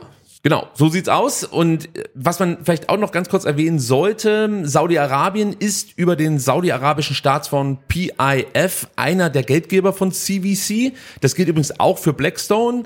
Und hier fragt man sich natürlich schon, ob das dann zu den Wertevorstellungen der DFL und auch zum VfB, ich sag nur Wertepapier, passen kann. Ich glaube nicht, wenn du mich fragst, denn was hier von Saudi-Arabien gemacht wird, ist schlichtweg Sportswashing. Also Staaten, die den Sport nutzen, um von Problemen wie Menschenrechtsverletzungen zum Beispiel letztlich abzulenken, die, die Übernahme von Fußballclubs, das Sponsoring großer Sportveranstaltungen oder die Ausrichtung internationaler Wettbewerbe sind Teil eines umfassenden Plans, muss man einfach so klar sagen, um das internationale Bild des Landes zu verbessern. Und ich finde, das muss man so klar benennen und ich fordere eigentlich auch, dass die, die, die DFL sich dazu positionieren müsste. Das sehe ich genauso. Also dazu muss man sich positionieren, man muss das auch öffentlich machen. Ähm, ich finde tatsächlich, dass dann aber die Diskussion dann schon fast wieder, oder das muss halt jeder für sich persönlich moralisch entscheiden, denn äh, wenn ich jetzt sage, ich will nichts mit Geld zu tun haben, was aus Menschen aus Ländern kommt, die die Menschenrechte nicht so achten, dann dürft ihr auch keinen Volkswagen fahren und keinen Mercedes fahren. Das ist halt so, ne? Also das Geld aus Saudi-Arabien, ähm, aus China steckt mittlerweile überall drin, aber ich finde, es wäre halt wichtig, das auch klarzustellen, dass es halt so ist, weil dann Genau. kann jeder sagen, will ich oder will ich halt nicht, da habe ich ein Problem mit. Ähm, aber tatsächlich finde ich, ähm, dass bei der ganzen, bei dem ganzen Komplex äh, DFL strategischer Partner die Probleme erstmal noch viel naheliegender und viel offensichtlicher sind. Aber das ist auch ein Problem. Ja, absolut. Deswegen will ich es ja auch benennen. Ja. Darum geht's ja hier auch in der Sendung, dass wir möglichst ein breites Bild abgeben. Und trotzdem sage ich, es passt halt nicht so richtig zum Wertekanon des VfB Stuttgart und auch nicht zur DFL. Also so sehe ich zumindest.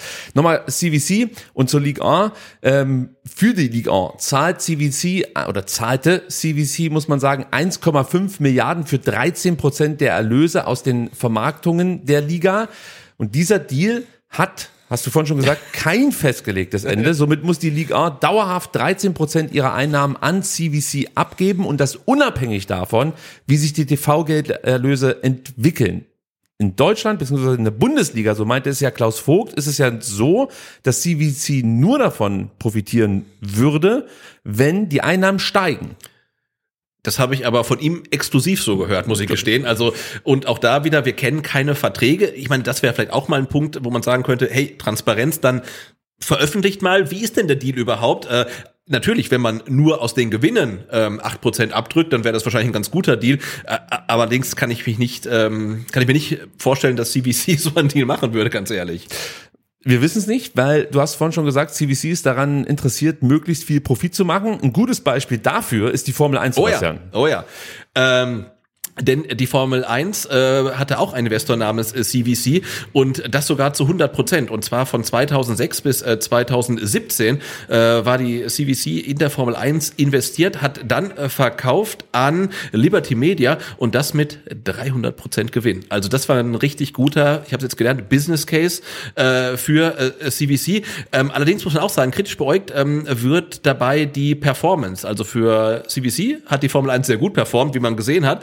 Allerdings ähm, ging die Sache erst so richtig durch die Decke medial und was so Reichweite angeht, nachdem CVC draußen war, weil da wurde die Formel 1 jetzt in Deutschland nicht unbedingt, aber international ging ja komplett durch die Decke. Die, die Fahrer wurden komplette Stars und so weiter. Und da sieht man auch, ähm, dass äh, ja, CVC vielleicht einen anderen Fokus hat als maximale Bekanntheit, sondern halt eher Kohle. So sieht's aus. Und hier wird ein weiteres Problem deutlich. Unternehmen wie CVC und natürlich auch Blackstone sind rein an der Gewinnmaximierung interessiert. Und auch ein Weiterverkauf an moralisch noch verwerflichere Investoren ist einfach nicht auszuschließen.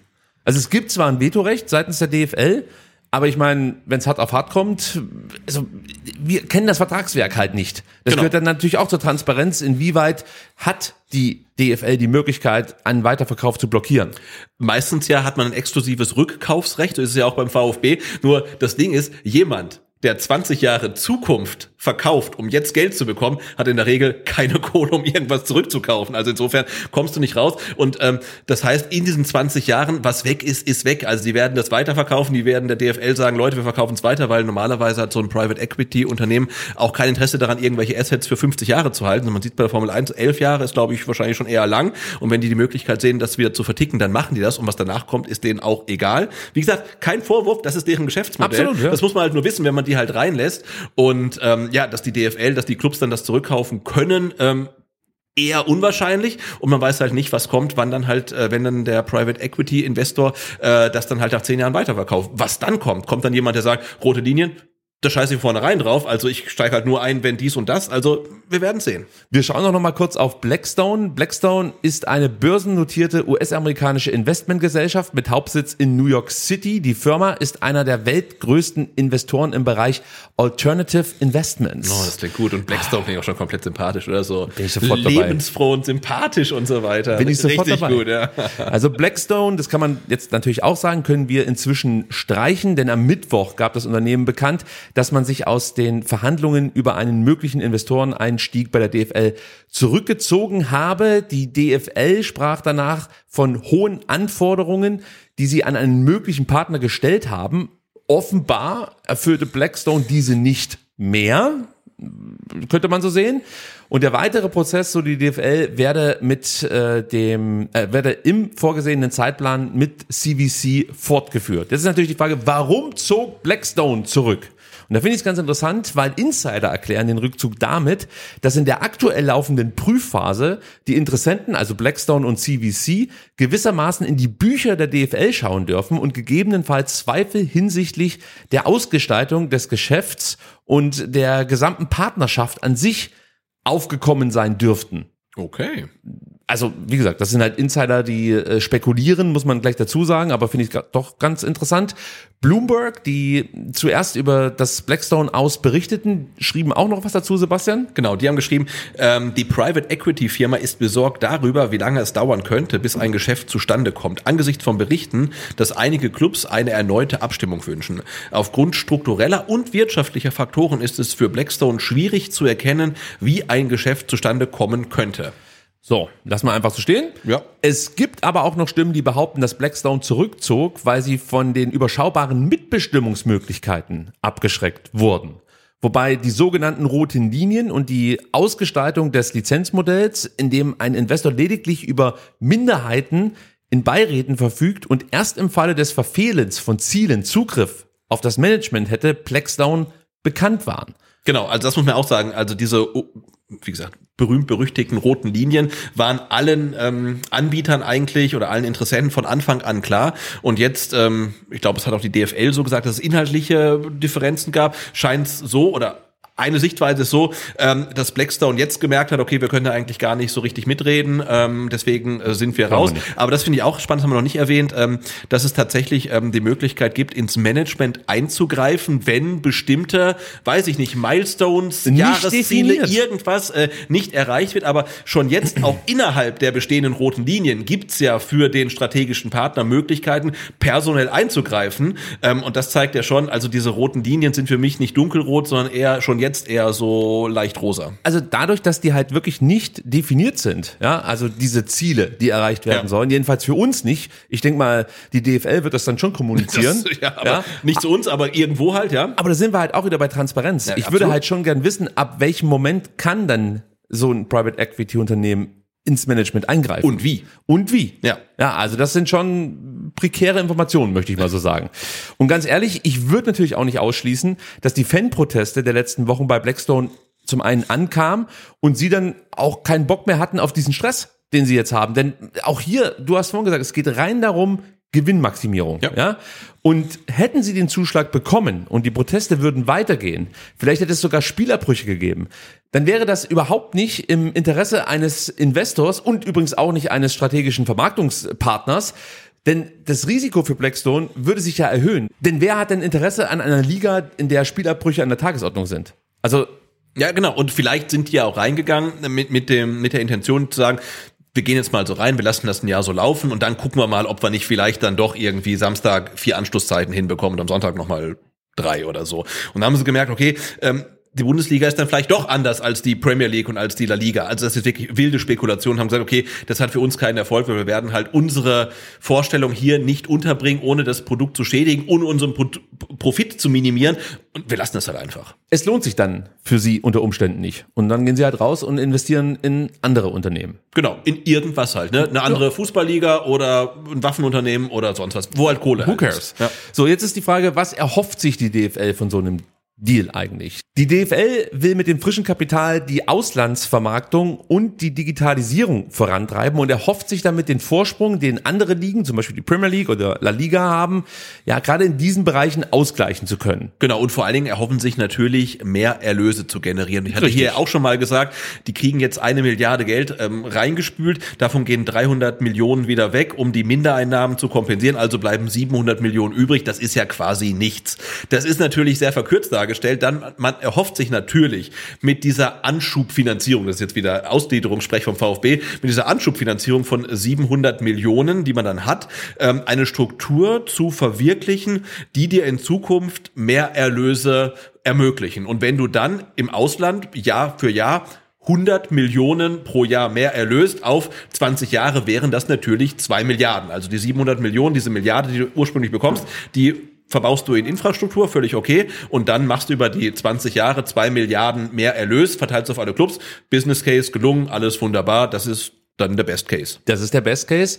Und man könnte auch sagen, man möchte noch mehr Geld in einen bereits völlig aus dem Ruder gelaufenen Markt pumpen. Absolut. Das würde natürlich dann im Erfolgsfall dazu führen, dass auch die Bundesliga-Vereine endlich mal in das Rennen um die ganz großen Stars mit eingreifen kann. Dann können sich die Bayern endlich Harry Kane leisten. Oh Mensch, da fällt mir ja was auf.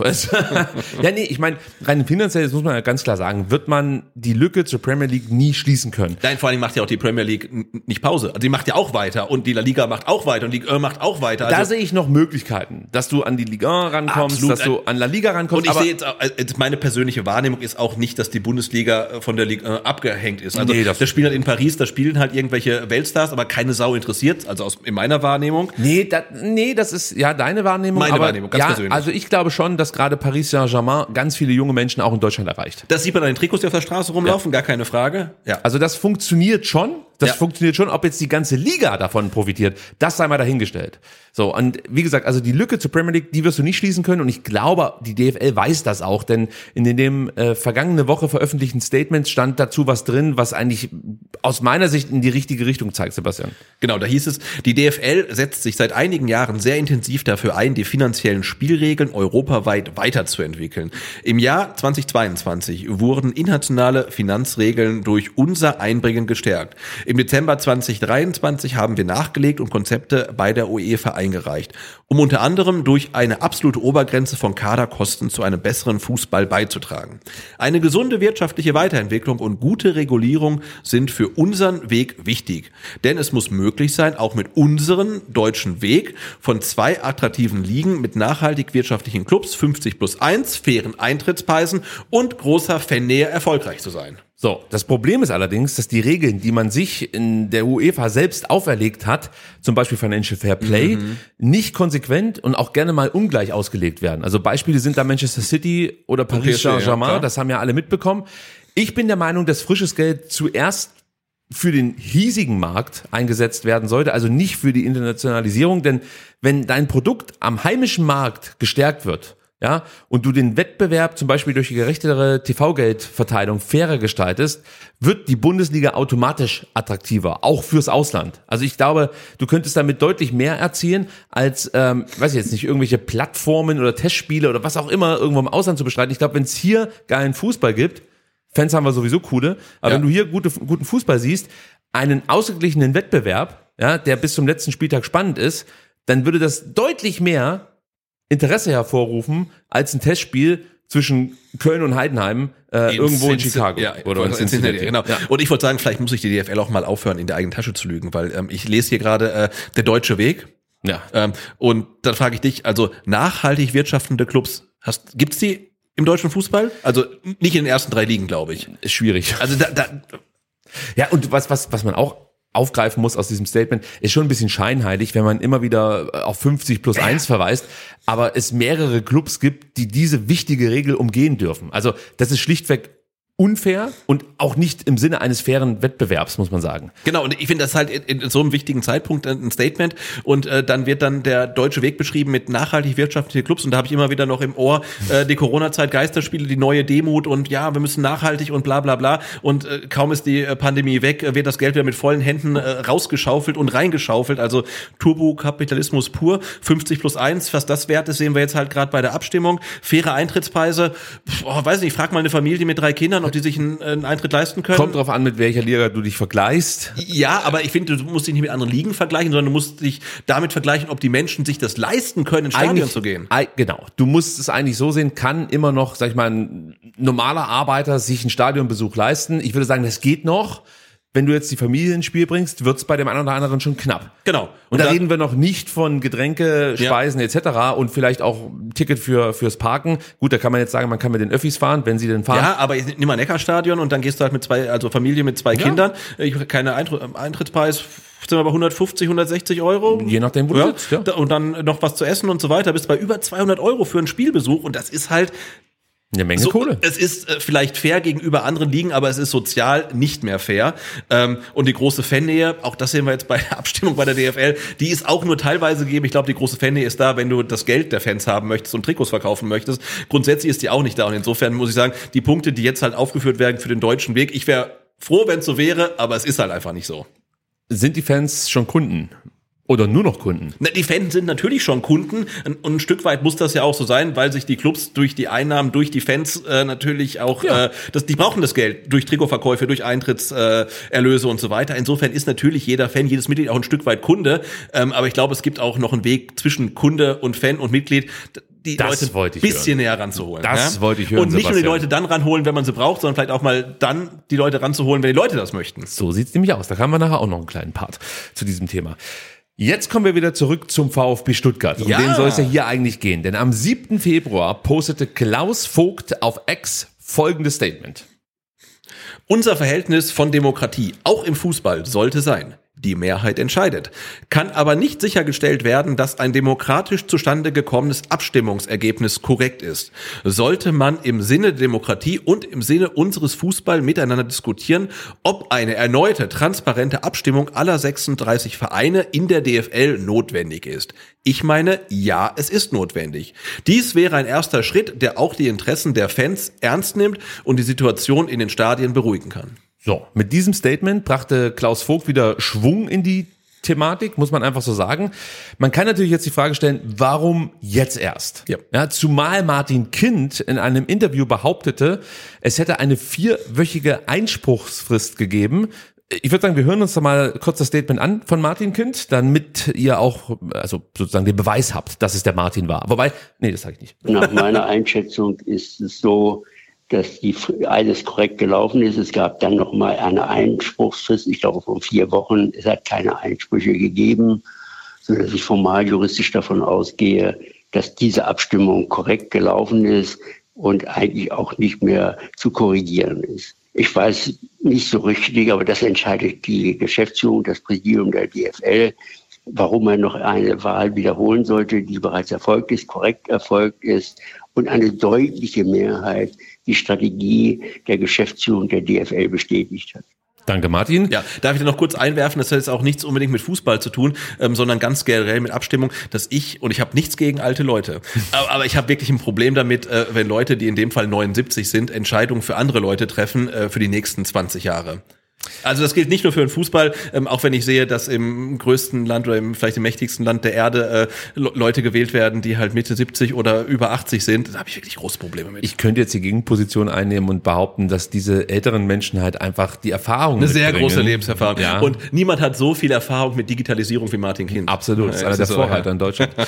Aber lass uns zurückkommen auf Klaus Vogt. Ich glaube, Vogt hat erkannt, dass der Fanprotest nachhaltig ist und dass das erzielte Abstimmungsergebnis einfach nicht im Sinne von 50 plus 1 sein kann. Dementsprechend finde ich seinen Vorschuss gut und wichtig, auch wenn er zu spät kommt. Ja, und das ist für mich nicht nur ein auch, wenn er zu spät kommt, sondern ich, also ich lese ähm, äh, bei ihm dann, äh, dass man die Interessen der Fans ernst nimmt. Und da denke ich, naja, aber sorry, da kommst du halt viel zu spät mit. Also, wann hast du denn die Interessen deiner Fans ernst genommen? Also, das musst du vor der Abstimmung machen. Und der VfB hat einfach nichts getan, um die Interessen seiner Mitglieder, seiner Fans irgendwie abzufragen. Die meisten Vereine haben nichts getan, das muss du nochmal dazu sagen. Genau, aber wie gesagt, ja. das nimmt den VfB ja nicht aus der Schuld nee, raus. Nee, nee, also, ich, ich, erwarte mir da einfach mehr. Ähm, und gerade wenn ich das Wording höre, ne, ein Schritt, der die Interessen der Fans ernst nimmt, denke ich, jo, okay, aber das macht man normalerweise nicht nach sondern vor einer Abstimmung. Und deswegen, ja, ich finde es gut, dass er der Erste war, der sich dann irgendwie noch doch noch positioniert hat. Natürlich viel zu spät und gerade in dem Wording, also habe ich da irgendwie ganz große Probleme mit. Warum macht, also wenn man diesen Gedanken hat, warum hat man den Gedanken erst nach Protesten, nach Tennisbällen? Ja, aber vielleicht Feld? war das genau der Auslöser. Dass ja, man sich aber Gedanken da, darüber gemacht hat, vielleicht hat man es unterschätzt. Aber da erwarte ich mir dann tatsächlich, wir haben wieder gesagt, ne, wir haben die Leute gewählt, damit sie uns repräsentieren. Da erwarte ich mir persönlich einfach mehr. Das kann man auch erwarten. Also da bin ich komplett auf deiner Seite, keine Frage. Genau, man muss ja, man muss ja sagen, also er war der Erste, der sich gemeldet hat. Andere Clubs haben sich gar nicht gemeldet. Andere Clubs haben es natürlich. Er, er löst damit eine Debatte aus. Genau, aber andere Clubs, sorry, haben es natürlich äh, cleverer gemacht. Die haben ihre Fans vorher gefragt. Die Fans haben natürlich alle gesagt, wir wollen keinen Investor. Und die, die ihre Moment, Fan Sebastian, das ist wichtig. Wir ja? müssen genau bleiben. Alle haben es natürlich nicht gesagt, sondern die Mehrheit. Die Mehrheit bei vielen Clubs haben es dann gesagt. Und die Vertreter hatten natürlich dann den Bonus. Die konnten halt nach Frankfurt fahren und sagen, äh, ja, du Aki, also wir würden ja gerne mit Ja stimmen, aber wir haben unsere unsere Mitglieder gefragt und die sind halt dagegen und sorry, ich kann nichts machen, ich muss halt mich dran halten und das wäre natürlich sehr, sehr clever und insofern kann man auch sagen, hat sich der VfB vielleicht dann nicht ganz so clever angestellt. Ja, und diese Kritik werden sie mit Sicherheit auch annehmen und werden es in Zukunft versuchen, besser zu machen und trotzdem möchte ich nochmal sagen, Klaus Vogt löste damit eine Debatte aus über eine neue Abstimmung. Ja. Und weitere Vereine folgten seinem Aufruf, muss man ganz klar sagen. Nur exemplarisch will ich hier Dirk äh, Zingler hervorheben. Der Präsident von Union Berlin sagte etwas absolut Entscheidendes, wenn du mich fragst. Genau. Wir tun hier etwas, was es im deutschen Fußball, Profifußball noch nie gegeben hat und was ihn verändern wird. Wenn wir damit Erfolg haben wollen, unabhängig von der Art und Weise möglicher Investition, darf es keinerlei Zweifel an der Rechtmäßigkeit der da, dafür notwendigen Abstimmung geben. Und da hat er natürlich komplett recht, weil ich habe es gerade gesagt, du stimmst halt über 20 Jahre in die Zukunft ab, du stimmst drüber ab, ähm, über Vereine, die vielleicht in die zweite Liga aufsteigen, die mitgehangen, mitgefangen, die wissen gar nicht, was ihnen blüht. Ja. Ähm, du stimmst über Funktionäre ab, die jetzt noch gar nicht am Start sind, also Leute, die jetzt geboren werden, sind vielleicht in 18 Jahren oder in 20 Jahren in irgendwelchen Positionen müssen damit leben und dann kannst du diese Wahl nicht so abhalten, ähm, wie die Schülersprecherwahl in der achten Klasse in der Realschule sonst wo halt. Ne? Das geht halt nicht. Also du musst halt wirklich, das Ding muss einfach komplett wasserfest sein, wasserdicht genau. sagt man, glaube ich, und das ist es nicht. Ja, und du hättest das leichter haben können, wir haben es ja schon gesagt, indem du die Mitglieder, die Fans mit einbeziehst. Und indem du öffentlich das, abstimmst. Genau, das ja. wollte ich jetzt gerade sagen. Ja, ja nee, macht ja, nichts. Das so, Foto, das Foto. Äh, was ähnliches sagte übrigens auch KSC-Geschäftsführer Michael Becker, du darfst gleich nochmal lesen. Bei einer so wichtigen und langfristigen Entscheidung dürfen keine Zweifel aufkommen, ob die demokratische Meinungsbildung korrekt zustande gekommen ist. Ganz wichtig, dass es ausgeschlossen sein muss, dass kein möglicher Verstoß Verstoß gegen die wichtigste Grundregel des deutschen Fußballs, nämlich 50 plus 1 vorliegt. Aus diesem Grund präferieren wir auch eine offene Abstimmung. Ich finde das spannend, dass die jetzt alle ihr Gewissen entdecken, relativ mhm. spät nach der Abstimmung, ne? weil das alles, das, was die jetzt erkennen, war im Dezember eigentlich schon offensichtlich. Die Kritik finde ich absolut berechtigt. Ich finde es aber gleichzeitig wichtig, dass es trotzdem jetzt Natürlich, passiert. also dass sich überhaupt jemand meldet. Ja, also ja. das ist mir halt wirklich wichtig, dass überhaupt was passiert, ja. weil es gibt halt auch Vereine, da hörst du nichts. Ja, ich meine, dass man von manchen Vereinen nichts hört, ist ja klar. Ist klar. Also die würde ich aber jetzt auch nicht als Vereine bezeichnen. Also das muss man gleich dazu sagen. Und wenn wir uns diese Statements so anhören, dann sind wir auch wieder beim Thema Transparenz. Und du hast es schon gesagt, ich möchte es auch nochmal sagen. Die DFL und natürlich auch der VfB hätten meiner Meinung nach alles dafür tun müssen, um die Mitglieder und Fans über die Bestrebungen, die Strategie und die potenziellen Investoren zu informieren. Ja, es gab beim VfB Sitzungen im Fanausschuss, in denen dann der Vorstandsvorsitzende Alexander Werle den Sachverhalt und, und die Haltung des VfB erläuterte. Aber das ist mir einfach viel zu wenig. Das haben wir ja auch schon Ja, gesagt. Vor allen Dingen, ähm, also äh, der Fanausschuss ist, glaube ich, ein, ist ein wichtiges Gremium. Da sitzen auch tolle Leute drin. Ja. Aber es ist kein gewähltes Gremium, ja. Wie kommt man da rein? Genau, wie kommt man da rein? Wer sitzt drin? Also man kann es nachlesen auf der Website, da sitzen wirklich gute Leute drin. Ja, ja, das ist auch keine Aber- aber- Kritik gegen die Menschen, die Genau, im Fanausschuss aber, aber sitzen. die, die, die Menschen, die Mitglieder des Fanausschusses sind nicht durch die Mitglieder legitimiert. Die sind nicht gewählt. Die sitzen da halt drin, weil sie Mitglieder von Ultragruppierungen sind. Deswegen kann man auch davon ausgehen, dass der Fanausschuss nicht Juhu geschrieben hat, als da ein potenzieller äh, strategischer Vermarktungspartner ähm, auf der Türschwelle stand. Und äh, insofern muss das anders laufen. Also dann macht dunkelrote Tische, dann sagt mir doch bitte, äh, welche Vorteile sich der VfB äh, von dem Deal erhofft. Und äh, auch die DFL müsste natürlich sagen, was ihre Strategie ist. Und sorry, Busankünfte filmen und eine Doku drehen ist keine Strategie. Das ist halt irgendwie bla bla. Äh, Die Katastrophe ist eigentlich, dass man das nach der Abstimmung so nach draußen gegeben hat. Also da denkst du dir halt, Ja, okay, genau. normalerweise, wenn du jetzt dich dafür entschieden hast und willst uns Fans jetzt mitnehmen, bringst du eine Strategie, die irgendwie erkennen lässt, ja, das könnte durch die Decke gehen. Aber mir zu erklären, dass die Busankunft in Hoffenheim und äh, Krischer Brömmel, der sich einen Schlipper in der Kabine anzieht, irgendwie die Highlights sind, die in Zukunft für die Internationalisierung hergenommen werden. Also es tut mir leid, das ist dann schlecht kommuniziert oder schlecht durchdacht. Ich hoffe, ersteres. Ich glaube beides. Ja, ähm, aber auch. tatsächlich ähm, äh, Günther Schäfer, der den Mannschaftszug zum VfB nicht aufhalten kann, bevor Ja, er gegen den, stimmt, das war das, das wäre international viral gegangen tatsächlich. Wahrscheinlich wäre es aber rausgeschnitten worden, weil die Bundesliga sich schlecht präsentiert in dem Fall. Ja, oder der, der Bussponsor. Also wir müssen, genau, man muss jetzt nochmal ganz klar sagen, der VfB Stuttgart möchte relativ kurzfristig einen dunkelroten Tisch organisieren, um dann dort mit Mitgliedern ausführlich über diese Thematik zu sprechen. Das ist gut, wir haben schon ein paar Mal gesagt, wir finden es super. Aber es kommt halt zu spät, die Abstimmung ist durch, die Verhandlungen laufen. Genau. Das ist der und, aktuelle und selbst wenn neu abgestimmt werden sollte, hat der VfB ja schon bekundet, man stimmt wieder mit Ja ab. Und dann frage ich mich, aber wozu dann dunkelroter Tisch? Also, damit ihr mir erzählt, dass ihr Recht habt und ich kein Recht habe, weil ich ein Idiot bin, ähm, warum soll ich dann hingehen? Ne? Was ich noch wichtig finden würde, wenn es jetzt diese dunkelroten Tische gibt oder den dunkelroten Tisch, dann wäre es aus meiner Sicht wirklich essentiell, wenn ein Vertreter der DFL mit dabei wäre. Ja. Denn ich sehe natürlich schon den VfB so ein Stück weit in der Pflicht, uns Mitgliedern darüber zu informieren, was da jetzt kommt. Aber ich finde, dass die DFL da noch ein viel größeres Interesse dran haben sollte und wahrscheinlich auch deutlich mehr erzählen kann als der VfB wer auch immer dann für den VfB beim dunkelroten Tisch sitzen wird.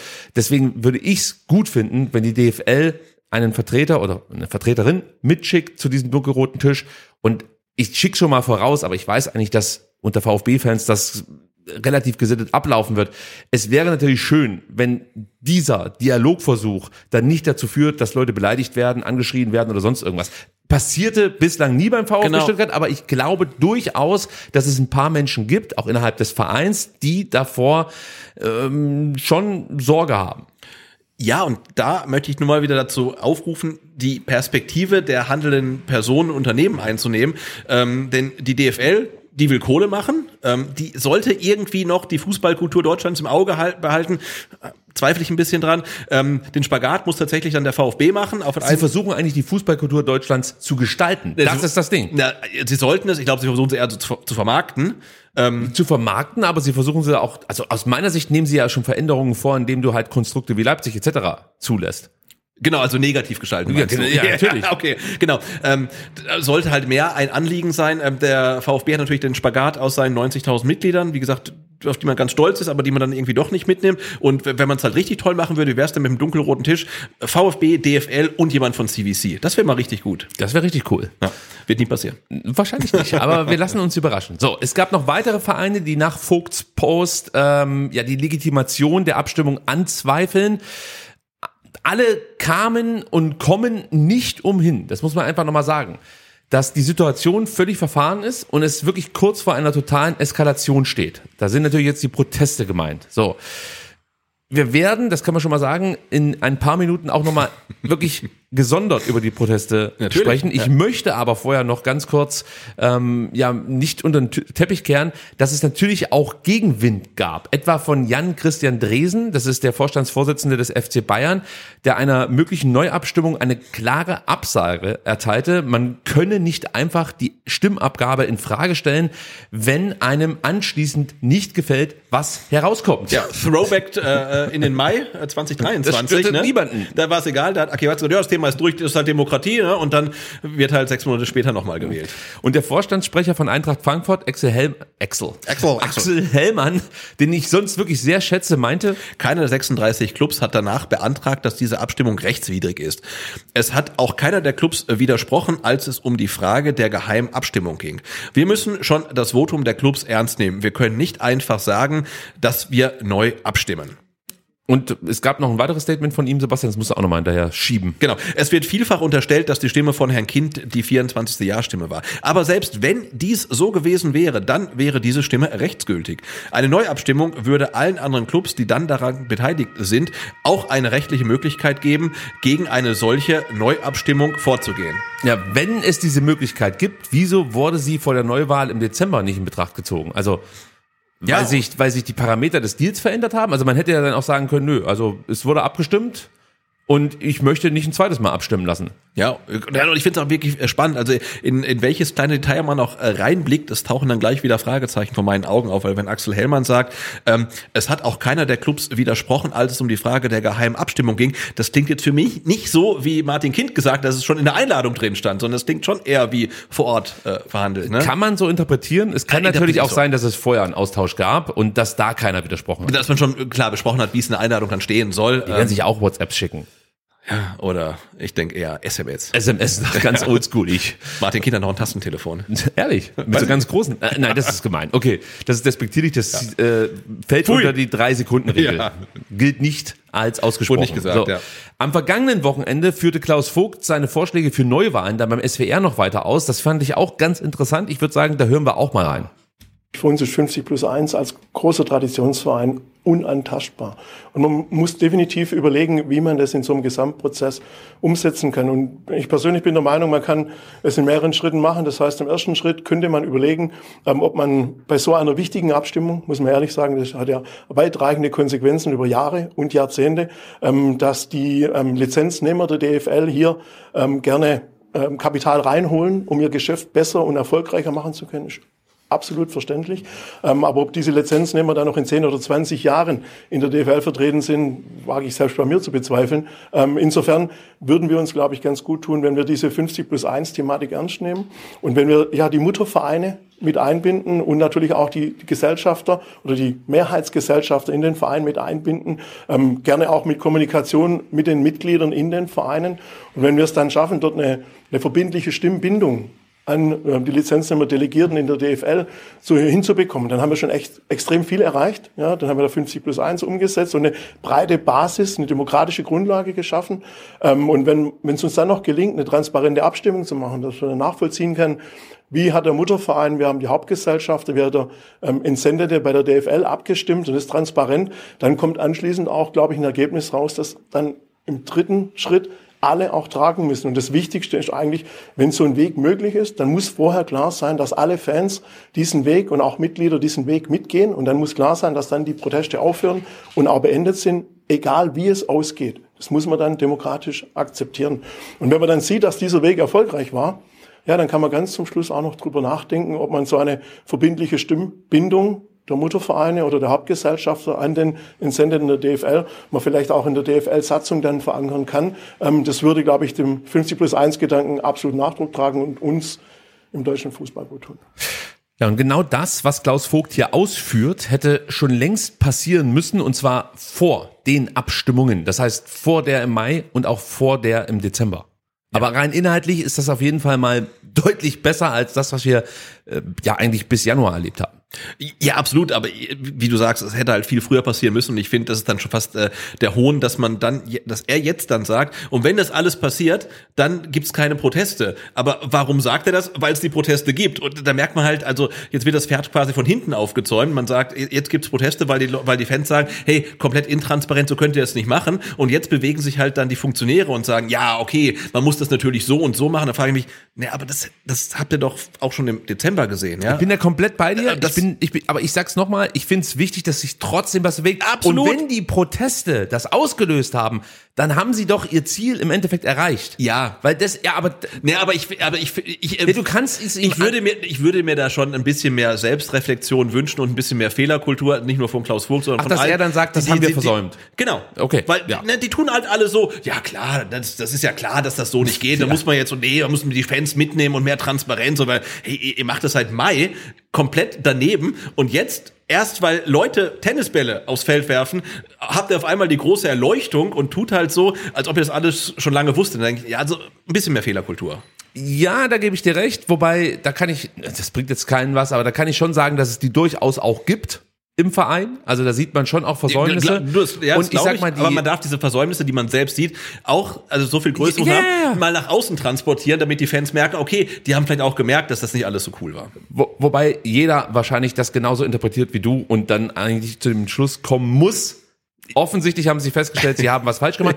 Wirklich auf den Prüfstand kommt es ja erst wieder, wenn eine ähnlich interessante Entscheidung von derartiger Tragweite ansteht. Weil dann würden wir sehen, ob man wirklich daraus gelernt hat. Oder ob wir dann das gleiche durchlaufen, was wir jetzt erleben. Denn ähm, ich würde es nicht ausschließen, Ja, dass auch dann erst Proteste vonnöten sind, um Reaktionen hervorzurufen. Ja, das wäre ja toll, ne? wenn man jetzt sagt, wir stimmen neu ab und dann wird wieder geheim abgestimmt und wieder fragt niemand seine, seine Mitglieder und dann, naja, wir werden sehen. Also das Ding wird uns noch eine Weile beschäftigen. Wir sind schon bei den Protesten. Lass uns da auch gleich bleiben. Mitbekommen habt ihr es sicher alle.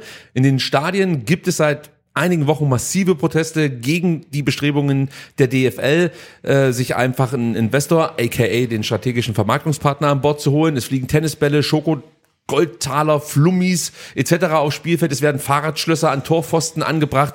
Es gibt zig Spruchbänder, auf denen Forderungen und Kritik an der DFL und an mögliche Investoren zu lesen ist. Das führte dann zu teilweise sehr langen Unterbrechungen. Im äußersten Fall könnte diese Art des Protests sogar zu einem Spielabbruch führen. Und sollte es zu Spielabbrüchen kommen, hätte das natürlich, muss man auch ganz klar sagen, Auswirkungen auf diesen Wettbewerb. Denn konkret heißt es, der Club, dessen Fans einen Spielabbruch verschulden, wird mit Niederlage bestraft werden, fliegen Gegenstände aus beiden Blöcken, bleiben beide Vereine punktlos. So. Jetzt ist die Frage, Sebastian, ist diese Art des Protests verhältnismäßig? Das ist, glaube ich, etwas, was gerade in Deutschland diskutiert wird. Ja, und ich glaube, das muss halt jeder für sich selbst entscheiden. Sehr gute Nee, sorry, diplomatische aber, Antwort. Nee, aber das kann, ich habe jetzt ja wirklich da in den letzten es- Tagen und Wochen äh, viel, viel diskutiert. Wir haben Texte geschrieben, wir haben unter unserem letzten Video, aus letzten Podcast-Folge viele äh, Kommentare, weil ich mich da ja habe, ich finde es völlig okay. Ähm, und es gibt viele Leute, die finden es nicht okay. Und diese Frage darf dann wirklich jeder für sich selbst beantworten. Ja, also ich würde mal grundsätzlich sagen, ich finde den Protest schon gerechtfertigt. Das Ding für mich ist halt, es ist ja so eine Art Demonstration. Und Demonstrationen finden ja eigentlich im öffentlichen Raum statt. Und das Stadion ist so gesehen kein öffentlicher Raum. Da gilt das Hausrecht. Genau. Genau. äh, Ich habe auch tatsächlich auch mich äh, mit jemandem dann ähm, auseinandergesetzt und diskutiert, ähm, ob denn das Werfen von Tennisbällen im Stadion rechtswidrig ist. Gibt es dazu ein Urteil? Nein, eben nicht. Aber es würde mich mal interessieren. Also, falls das die äh, Juristen gucken, also ist das Werfen von Gegenständen ähm, auf das Spielfeld ähm, rechtswidrig? Weil man muss sich, glaube ich, im Stadion auf jeden Fall äh, den Durchsagen quasi ähm, Beugen. fügen. Genau. Oder, ja. Und wenn, wenn halt Holger Lase sagt, unterlasst das Werfen von Gegenständen aufs Spielfeld, ich glaube, dann muss man natürlich ähm, das auch lassen, eigentlich. Die Frage ist, was wäre die Konsequenz? Wahrscheinlich Hausverbot. Aber spätestens seit Mai 2022 wissen wir, dass die Aussagen oder die Ansagen, die über die Stadion-Lautsprecheranlage nach draußen gehen, wenig Bestand haben. Ich sage nur, bitte laufen Sie nicht auf das Spielfeld. Bleiben Genau. Sie hinter den Barrieren. Und ich habe tatsächlich noch ähm, seit dem Auswärtsspiel äh, im Pokal in Nürnberg immer noch so einen Ohrwurm. Bitte unterlasst das Abbrennen von Pyrotechnik. Und das Hüpfen, weil sonst bringt das Stadion zusammen. Nee, das ist schon richtig. Ich finde Union-Präsident Dirk Zingler hier wieder sehr gut, weil der erklärt ganz gut, warum die Proteste auch in dieser Form richtig sind, Sebastian. Genau, er sagte, das Ärgerliche daran ist, dass bisher jede Stufe des Protests, und diese waren über ein Jahr sehr friedlich und moderat, völlig ignoriert wurde. Somit sei es nur eine logische Entwicklung, ähm, dass sich die Protestformen so sehr steigerten, dass Spielabbrüche in Kauf genommen würden. Da darf keiner überrascht sein. Die aktiven Fanszenen in den Kurven sind die Multiplikatoren. Sie machen sichtbar, was viele Mitglieder, was viele organisierte Fanclubs in den Vereinen denken. Und genau das, was er hier beschreibt, ist das, was auch in mir vorgeht. Und deswegen finde ich diese Art des Protestes verhältnismäßig. Deswegen kann ich damit leben. Ich finde es richtig und wichtig. Und ich finde die Auswirkungen des Protests, die haben wir gerade eben besprochen. Sei es Klaus Vogt mit seinem Ja. Statement, sei es das Rausgehen von Blackstone, sei es äh, Vereine, die sich plötzlich positionieren. Hätte es von Hannover das Schreiben gegeben, was wir gleich auch noch besprechen werden, wenn es die Proteste nicht geben würde. Also all das macht etwas und bringt uns weiter in einer ganz wichtigen Frage, nämlich tatsächlich, ist 50 plus 1 wirklich noch relevant? Ja, also gilt das sozusagen noch irgendwas? Oder tragen wir das einfach nur vor uns her und uns wird immer wieder gesagt, ja, 50 plus 1 ist ganz wichtig, aber rein faktisch ist es inzwischen eigentlich schon komplett egal. Genau, und vielleicht hat ja auch die organisierte Fanszene oder die organisierten Fanszenen auch das Gefühl, dass 50 plus 1 nur noch im Stadion gilt, nämlich dann, wenn man direkten Einfluss auf das Spiel nehmen kann. Und ähm, im Gegensatz zu Dirk Zing, habe ich übrigens das Gefühl, ähm, dass Spielabbrüche bislang noch nicht in Kauf genommen wurden. Ich hatte immer das Gefühl, wenn ein Spielabbruch angekündigt wird, fliegt nichts mehr. Also ich habe es auch jetzt ähm, beim Heimspiel vom VfB in Mainz wieder gesehen. Da flogen Bälle, es wurde unterbrochen, es wurde wieder angepfiffen, dann flogen wieder Bälle. Ähm, dann hat der Schiri die Spieler dann zur Seite genommen und das erste Mal, als man dann so dachte, ja, vielleicht irgendwie, da, dann flog gar nichts mehr halt. ne? Ich kann natürlich nicht für jede Fanszene, für jedes Stadion sprechen, aber was ich bislang so auch an Live-Spielen gesehen habe, wo es Proteste gab, wo lange unterbrochen wurde, auch wenn mal eine halbe Stunde unterbrochen wurde, ich glaube Hertha gegen HSV war das, hatte ich immer das Gefühl, es gab einen Punkt, Union gegen Wolfsburg. Genau, da flog nix mehr. Und das war der Punkt, wo ein Spielabbruch vielleicht möglich gewesen wäre, aber dann war auch wirklich Ruhe. Ähm, vielleicht ist meine Einschätzung da auch falsch, aber ich hatte bislang das Gefühl, dass noch keine Spielabbrüche in Kauf genommen werden. Ich möchte aber sagen, es gibt eine Form des Protests, die ich persönlich komplett ablehne. Es geht um den Doppelhalter, der von Hannover 96-Fans am vergangenen Spieltag bei der Partie in Hamburg zu sehen war und auf dem Geschäftsführer Martin Kind unter einem Fadenkreuz abgebildet wurde. Ich verstehe die Intention dahinter. Vorsicht jetzt, äh, noch nicht in die Tasten hauen. Lasst es mich kurz erklären, was dahinter steckt. Es geht nicht darum, Martin Kind nach dem Leben zu trachten. Das sollte man mal ganz klar rausstellen. Kind muss in dem Fall als Symbol für die Umgehung von 50 plus 1 herhalten. Genau dafür steht Martin Kind. Das Fadenkreuz soll ausdrücken, dass man die Mitbestimmung der Mitglieder, also 50 plus 1 bis zum letzten verteidigen will. Und nochmal, das letzte Mittel ist nicht der Tod von Martin Kind. Das muss man ganz klar sagen. Und außerdem wollten die Hannover Ultras den sogenannten Drei-Stufen-Plan des DFB mit dieser Aktion aktivieren, um zu zeigen, wir brauchen keine Tennisbälle oder, weiß ich nicht, Schokotader oder dergleichen, um am Ende einen Spielabbruch herzustellen, beziehungsweise beizufügen. Genau, zu provozieren. Ja. Genau, das Ding ist aber natürlich auch, es ist ja nicht entscheidend, was gesendet wird, sondern entscheidend ist, was ankommt. Absolut. Und jemand, der so ein bisschen äh, in der Materie drinsteckt, Drei-Stufen-Plan, äh, die äh, Sachen mit, mit Dietmar Hopp, Fadenkreuz, dies und das, der, der weiß das, aber die breite Masse weiß das nicht. Und man muss auch sagen, ähm, das letzte Mal, als wir Fadenkreuze im Stadion gesehen haben und auch Beleidigungen Dietmar Hopp, das war vor Corona. Und seitdem hat sich auf den Straßen bei Demos halt unfassbar viel getan. Mit Fadenkreuzen auf Politikern, mit irgendwelchen Galgen und so weiter. Und insofern finde ich tatsächlich auch, dass diese Symbolik nicht mehr angebracht ist. Das geht nicht. Wenn zum Beispiel auf AfD-Demos Robert Habeck an einem Galgen hängt und der Ersteller dieses Motivs damit ausdrücken möchte, dass er damit seine Wut auf die Politik der Grünen Ausdruck verleihen möchte, würde ich das genauso wenig akzeptieren. Es geht einfach nicht. Das, das macht man nicht und fertig. Es ist Punkt. Es geht einfach nicht. Ja, und es gibt andere Möglichkeiten, um Protest zu üben. Man kann sogar den Drei-Stufen-Plan, du hast es gerade eben gesagt, auslösen, indem man ein Spruchband hochhält, da steht dann drauf, Kind, du Hurensohn oder so. Ja, ich sage jetzt nicht, dass ich das gut finde, aber es hat nochmal natürlich eine andere Wirkkraft als ein Mensch unter dem Fadenkreuz. Genau. Und dass die äh, Proteste in den Kurven halt durchaus äh, kreativer sein können, als das hat man ja auch gesehen an den Fahrradschlössern, die an die Netze ähm, gehangen wurden, denn äh, deren Code zum Öffnen war 50 plus 1 und Das es gab ein Banner in den Kurven, wo das drauf stand. Die Lösung ist 50 plus 1. Ähm, also die, die, die Fans und die Proteste sind sehr, sehr kreativ und ähm, ja, das Fadenkreuz äh, war tatsächlich jetzt eher minder kreativ. Was ich auch nicht unerwähnt lassen möchte, es gab ein Gesprächsangebot der DFL äh, in Richtung Fanszene. Man wollte sich mit den Leuten an einen Tisch setzen. In der Einladung hieß es, Selbstverständlich werde Kritik in den Kurven akzeptiert, nicht im Sinne des Sports und des Fairplays sei jedoch, wenn Protest zulasten der Mannschaften und des sportlichen Wettbewerbs gehe und Spiele nicht regulär ausgetragen werden können. Das beeinträchtigt nicht zuletzt Millionen Fans. Sowohl die DFL als auch die Clubs respektieren, wenn Fangruppierungen das gewählte Modell ablehnen. Allerdings gehört zu einem sportlichen Umgang untereinander, dass die Argumente des Gegenübers gehört werden. So, und die organisierte Fanszene lehnte das Gesprächsangebot ab und begründete das wie folgt. Die DFL-Führung ignorierte die Kritik aus den Kurven seit ihren Anfängen Ende vergangenen Jahres. Es scheint, als wolle sie den Konflikt aussitzen. Das jetzige Dialogangebot ist kein Umdenken, es ist ein Feigenblatt. Denn es enthält kein Angebot für Verhandlungen. Keine Zeile zur Kritik am Zustandekommen des Abstimmungsergebnisses. Keine Zeile dazu, dass damit 50 plus 1 in seinen Grundfesten erschüttert wird. Keine Zeile dazu, wie die DFL auf die Kritikerinnen zugehen wird. Je länger die Proteste ignoriert werden, desto geschlossener werden wir für eine Neuabstimmung einstehen. So, und für mich ist Dialog wichtig und Teil eines demokratischen Prozesses. Aber wenn es nur darum geht, dass man am Ende Mitglieder und Fans einfach das Gefühl vermitteln möchte, mitgenommen worden zu sein und das Ergebnis eigentlich des Dialogangebots schon feststeht, braucht man diese Gespräche am Ende nicht zu führen. Ich habe schon mal gesagt, wer Mitsprache anbietet, sollte auch bereit sein, auf Mitglieder und Fans zu hören.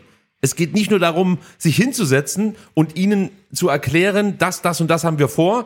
Ihr müsst nicken und wenn ihr nicht nickt, ist uns das auch scheißegal. Sondern es geht wirklich darum, bereit zu sein, diese Kritik anzunehmen und sie einfließen zu lassen, umzusetzen und Dinge dahingehend zu verändern, dass man am Ende eine breite Masse der Fußballfans und Mitglieder mitnehmen kann. Genau, das gilt halt für den äh, dunkelroten Tisch, den es hoffentlich geben wird. Vom VfB genauso, dass sich dann vielleicht ein Alex Werle dann die Fans anhört und die ihm sagen können, warum sie dagegen sind und er dann vielleicht auch was davon mitnimmt. Und genauso natürlich, äh, was das Gesprächsangebot der DFL ähm, an die organisierten Fanszenen angeht. Ähm, aber ich glaube, wir zwei sind uns einig, verhandlungstaktisch war es aus unserer Sicht nicht klug, dieses Gesprächsangebot abzulehnen. Also ich glaube, es wäre geschickter gewesen, ähm, die äh, organisierte Fanszene hätte gesagt, wir nehmen das Gesprächsangebot an, wir gehen hin, wir hören uns das an, vielleicht hören, auch, hören wir auch gar nicht zu und gehen raus und sagen, was wir gehört haben, ist für uns nicht akzeptabel. Ähm, aber nicht hinzugehen, ist aus meiner Sicht strategisch nicht besonders clever. Bin ich komplett bei dir. Ich habe es aber gerade eben schon ausgeführt. Also grundsätzlich, ich sag's nochmal, für mich ist das Teil eines demokratischen Prozesses, dass man, dass man sich mit den Leuten an einen Tisch setzt und über Dinge diskutiert. Auch wenn man weiß, dass nichts dabei rauskommt. Auch wenn man weiß, dass nichts dabei rauskommt, vielleicht gibt es doch irgendwie die Möglichkeit, irgendwas herauszuarbeiten. Ja. Und wenn es nur die Erkenntnis ist, hey, mit denen kannst du gar nicht mehr reden. Aber du bist auf jeden Fall nach dem Gespräch weiter als davor. Und genau. ich finde es auch als Symbolik wichtig, zu sagen, okay, dann setzen wir uns halt mit euch hin. Genau, aber lieber, genau, lieber, lieber ein ähm, Gespräch ohne Konsens und ohne Ergebnis als gar kein Gespräch. Nur ich verstehe die Abneigung. Absolut. Ja, und das, ja. ich, das wollte ich gerade eben, eben damit ausführen, als ich sagte, okay, wenn du eigentlich schon weißt, dass du dich da hinsetzen darfst und dich belehren lassen musst Natürlich. und danach wieder rausgeschickt wirst, mehr oder weniger, dann brauche ich mich da nicht mit den Leuten an einen Tisch setzen, weil man darf ja nicht vergessen, es gibt ja zum Beispiel auch mit dem DFB und auch mit der DFL mit Ultrakopierungen einen Austausch. Und wenn man sich mit den Leuten danach unterhält, dann hört man eigentlich immer das Gleiche, dass man im Endeffekt sich hinsetzen darf, ähm, es wird einem was erklärt, aber der Eindruck, der oft zurückbleibt, ist, dass es überhaupt keine Bereitschaft gibt, sich auf die Ultras und die organisierte Fanszene zuzubewegen. Und das macht es natürlich dann schwer, in irgendwelche Verhandlungen oder Dialoge zu treten, wenn es nur Maximalpositionen gibt, an denen festgehalten wird. Deswegen verstehe ich das, dass Ultras dann sagen, habe kein Interesse. Aber man, muss, man muss dazu sagen, ganz kurz, ja. es sind nicht nur Ultras, die ja aufgefordert worden, sich an den Tisch zu setzen. Ja. Es gilt für unsere Kurve etc. Und äh, also es ist jetzt nicht so, dass irgendwie nur die härtesten der Harten ähm, dann gesagt haben, nee, mit den Pennern reden wir nicht. So war es nicht, sondern hier gibt's einfach Leute, die einfach auch wirklich intellektuell in der Lage sind, sich mit DFL-Vertretern an einen Tisch zu setzen und zu diskutieren. Und von denen hätte ich mir natürlich gewünscht, dass sie dieses Gesprächsangebot annehmen, sage ich ganz klar. Denn klar ist ja auch, was die DFL daraus stricken wird. Die sagen, das Gesprächsangebot haben wir euch unterbreitet, das Angebot steht, ihr habt's abgelehnt, ihr wollt keinen Dialog. Und das ist dann genau, was nach außen halt wirkt bei den Leuten, die halt vielleicht nicht so viele Artikel lesen wie wir zwei. Ähm, und das ist halt keine gute Außenwirkung. Und wie gesagt, äh, also so taktisch finde ich es nicht ganz clever. Und da sind wir beim medialen Echo. Ja, also das ist ja in den letzten Wochen auch offensichtlich geworden. Also in Formaten wie im Doppelpass, äh, da, da wird halt ein Bild gezeichnet, das zum einen unvollständig Bild, ist. Ja. Ja, mhm. es ist halt ein Problem. Freddy Bobic darf sich bei The Zone über die Proteste auskotzen. Seine Aussagen bleiben einfach so stehen. Es wird weder widersprochen, noch werden die Thesen irgendwie eingeordnet. Es gibt dann ein paar Ausnahmen, zum Beispiel bei Lanz mit Lena Kassel und Thomas Hitzesberger. Das war ein sehr, sehr gutes Format, wenn du mich fragst. Genau, und ich finde tatsächlich auch, ähm, dass sich jetzt auch zeigt, wer ein guter Journalist ist und wer kein guter Journalist ist, weil manche beschäftigen sich wirklich mit der Materie eingehend, bieten wirklich einen guten Überblick und manche, ähm, ja, die beschränken sich auf, die Ultras haben zu viel Macht und die Idioten und wann ist doch mal gut und dies und das. Also da merkt man es wirklich und ich finde, es bildet sich auch so ein Stück weit so eine Allianz, ne? Also es sind halt Fans aus der Kurve, es sind halt manche Vereine, es sind manche Journalisten und so weiter, die trotzdem natürlich ihre Neutralität wahren, aber man merkt, okay, die beschäftigen sich einfach mit der Materie und andere sind halt nur ähm, auf die schnelle Schlagzeile aus und äh, zu poltern und auf irgendwelche äh, dann tatsächlich Minderheiten drauf zu prügeln mal wieder. Ja, und vielleicht sollten wir auch jetzt nochmal darüber sprechen, was die Ultras eigentlich fordern. Denn ich fand, das war am Anfang nicht so richtig klar. Mhm. Also in den ersten Wochen der Proteste wusste ich jetzt nicht, geht's jetzt nur rein gegen einen Investor oder was fordern die eigentlich? Und in der Cannstatter Kurve hing am Sonntag beim Spiel gegen Mainz ein Spruchband, auf dem folgende stand, Sebastian? Äh, DFL-Präsidium steuert Prozesse transparent. Unsachliche Debatte in den Kurven. Wollt ihr uns verarschen? Offene Abstimmung jetzt. Und Sie haben sich dann später auch nochmal konkret dazu geäußert. Kannst mhm. du auch nochmal vortragen? Wir fordern die DFL und den VfB als DFL-Mitglied dazu auf, die bundesweiten Proteste endlich ernst zu nehmen und für eine offene und transparente Neuabstimmung unter ja, Einhaltung der 50 plus 1 Regel einzutreten. Also die zentrale Forderung lautet aktuell transparente, offene Neuabstimmung. Ja, und ich finde, es ist jetzt nicht zu viel verlangt. Ja, und, und sollte es dazu kommen, würde sich natürlich die Frage stellen, würden die Fanszenen im Falle einer Neuabstimmung ein Ja akzeptieren oder würde der Protest einfach weitergehen? Also ich glaube, wenn man halt transparent und offen abstimmt und dann das berühmt-berüchtigte Foto, was ich vorschlage, machen würde und jeder wird sehen, wer denn mein Abgeordneter quasi abgestimmt bei der DFL. Und der hat mit Ja abgestimmt. Und ich bin der Meinung, mein Club hat aber eigentlich Nein votiert. Ähm, dann äh, können wir dieses Problem dann bei uns quasi bearbeiten. Also bearbeiten jetzt blöd. Also, ja, äh, soll niemand Maul bekommen. Ja. Ne? Also ähm, dann muss man sich hier drum kümmern, weil dann wurde transparent abgestimmt. Jeder weiß, wie abgestimmt wurde. Und wenn wir merken, okay, wir VfB-Mitglieder sind eigentlich alle gegen den Deal, ähm, aber Alex Werle hat dafür gestimmt, dann müssen wir uns überlegen, wie kann denn das dazu kommen und warum greift denn bei uns dann 50 plus 1 offensichtlich nicht. Aber ich glaube, damit könnten auch die Kurven leben, ähm, weil dann hat man die Hausaufgaben dann zu Hause. Ja, richtig. Aber ich glaube, es kommt natürlich auch auf die Umstände einer Neuabstimmung an. Also würden die EV-dominierten Clubs der ersten und zweiten Liga die Mitglieder bei der Entscheidung mit einbinden, wir erinnern uns vorhin an Klaus Vogts Ausführungen, würde man meiner Meinung nach auch ein Ja akzeptieren, denn das wäre letztlich die eingeforderte demokratische Entscheidung. Ja. Die nächste Frage lautet, ist eine Neuabstimmung überhaupt möglich? Ja, also wir reden jetzt die ganze Zeit von Neuabstimmungen und es gibt auch Vereine, die das fordern, aber das wurde ja auch schon zumindest mal äh, in Frage gestellt. Hellmann, Vorhin haben wir ihn dabei gehabt, mhm. Axel Hellmann erteilte dieser Forderung ja bereits eine Absage, aber Vereinsrechtsexperte Professor Dr. Lars Leuschner erklärte vor kurzem, für eine weitere Abstimmung bedürfte es eine einfache Mehrheit im DFL-Präsidium. Also der sagt, theoretisch wäre das umsetzbar und Juraprofessor Alexander Scheuch ergänzte Sebastian. Mit einem solchen Votum wäre dann der erste Beschluss kassiert und es würde das Ergebnis des zweiten Beschlusses zählen, bei dem man dann meines Erachtens eine offene Abstimmung anberaumen müsste, um die Kindproblematik in den Griff zu bekommen. Es wäre aus meiner Sicht ein Verfahrensfehler, wenn man Martin Kind trotz der nun hinreichend bekannten Vorgeschichte erneut verdeckt abstimmen lassen würde. Wenn er dann weisungswidrig für Ja stimmt, dürfte diese Stimme nach meiner Rechtsauffassung nicht mitgezählt werden. Ergo, eine erneute Abstimmung ist möglich und die Hürde dafür überschaubar.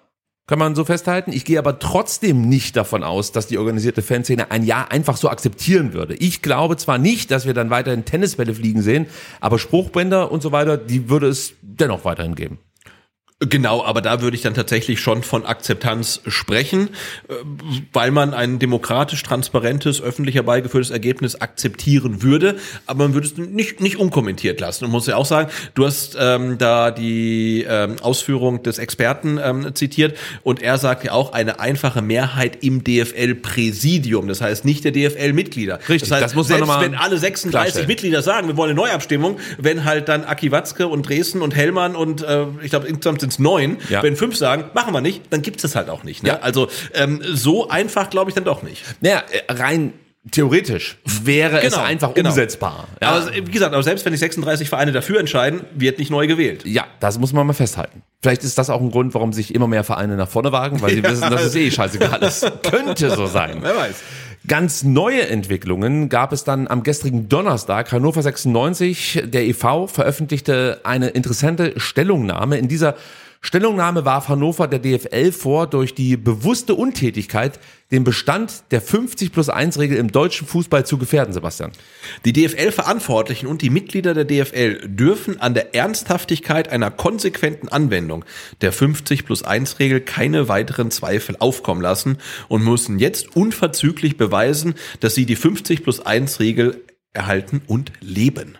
Ja, und also man die Vorwürfe, die Hannover 96 in dieser Stellungnahme der DFL macht, sind schon krass. Die DFL sei über anhaltende Weisungsverstöße von Martin Kind informiert worden, aber nie tätig geworden. Sie nennen den Investorenbeschluss nicht wirksam.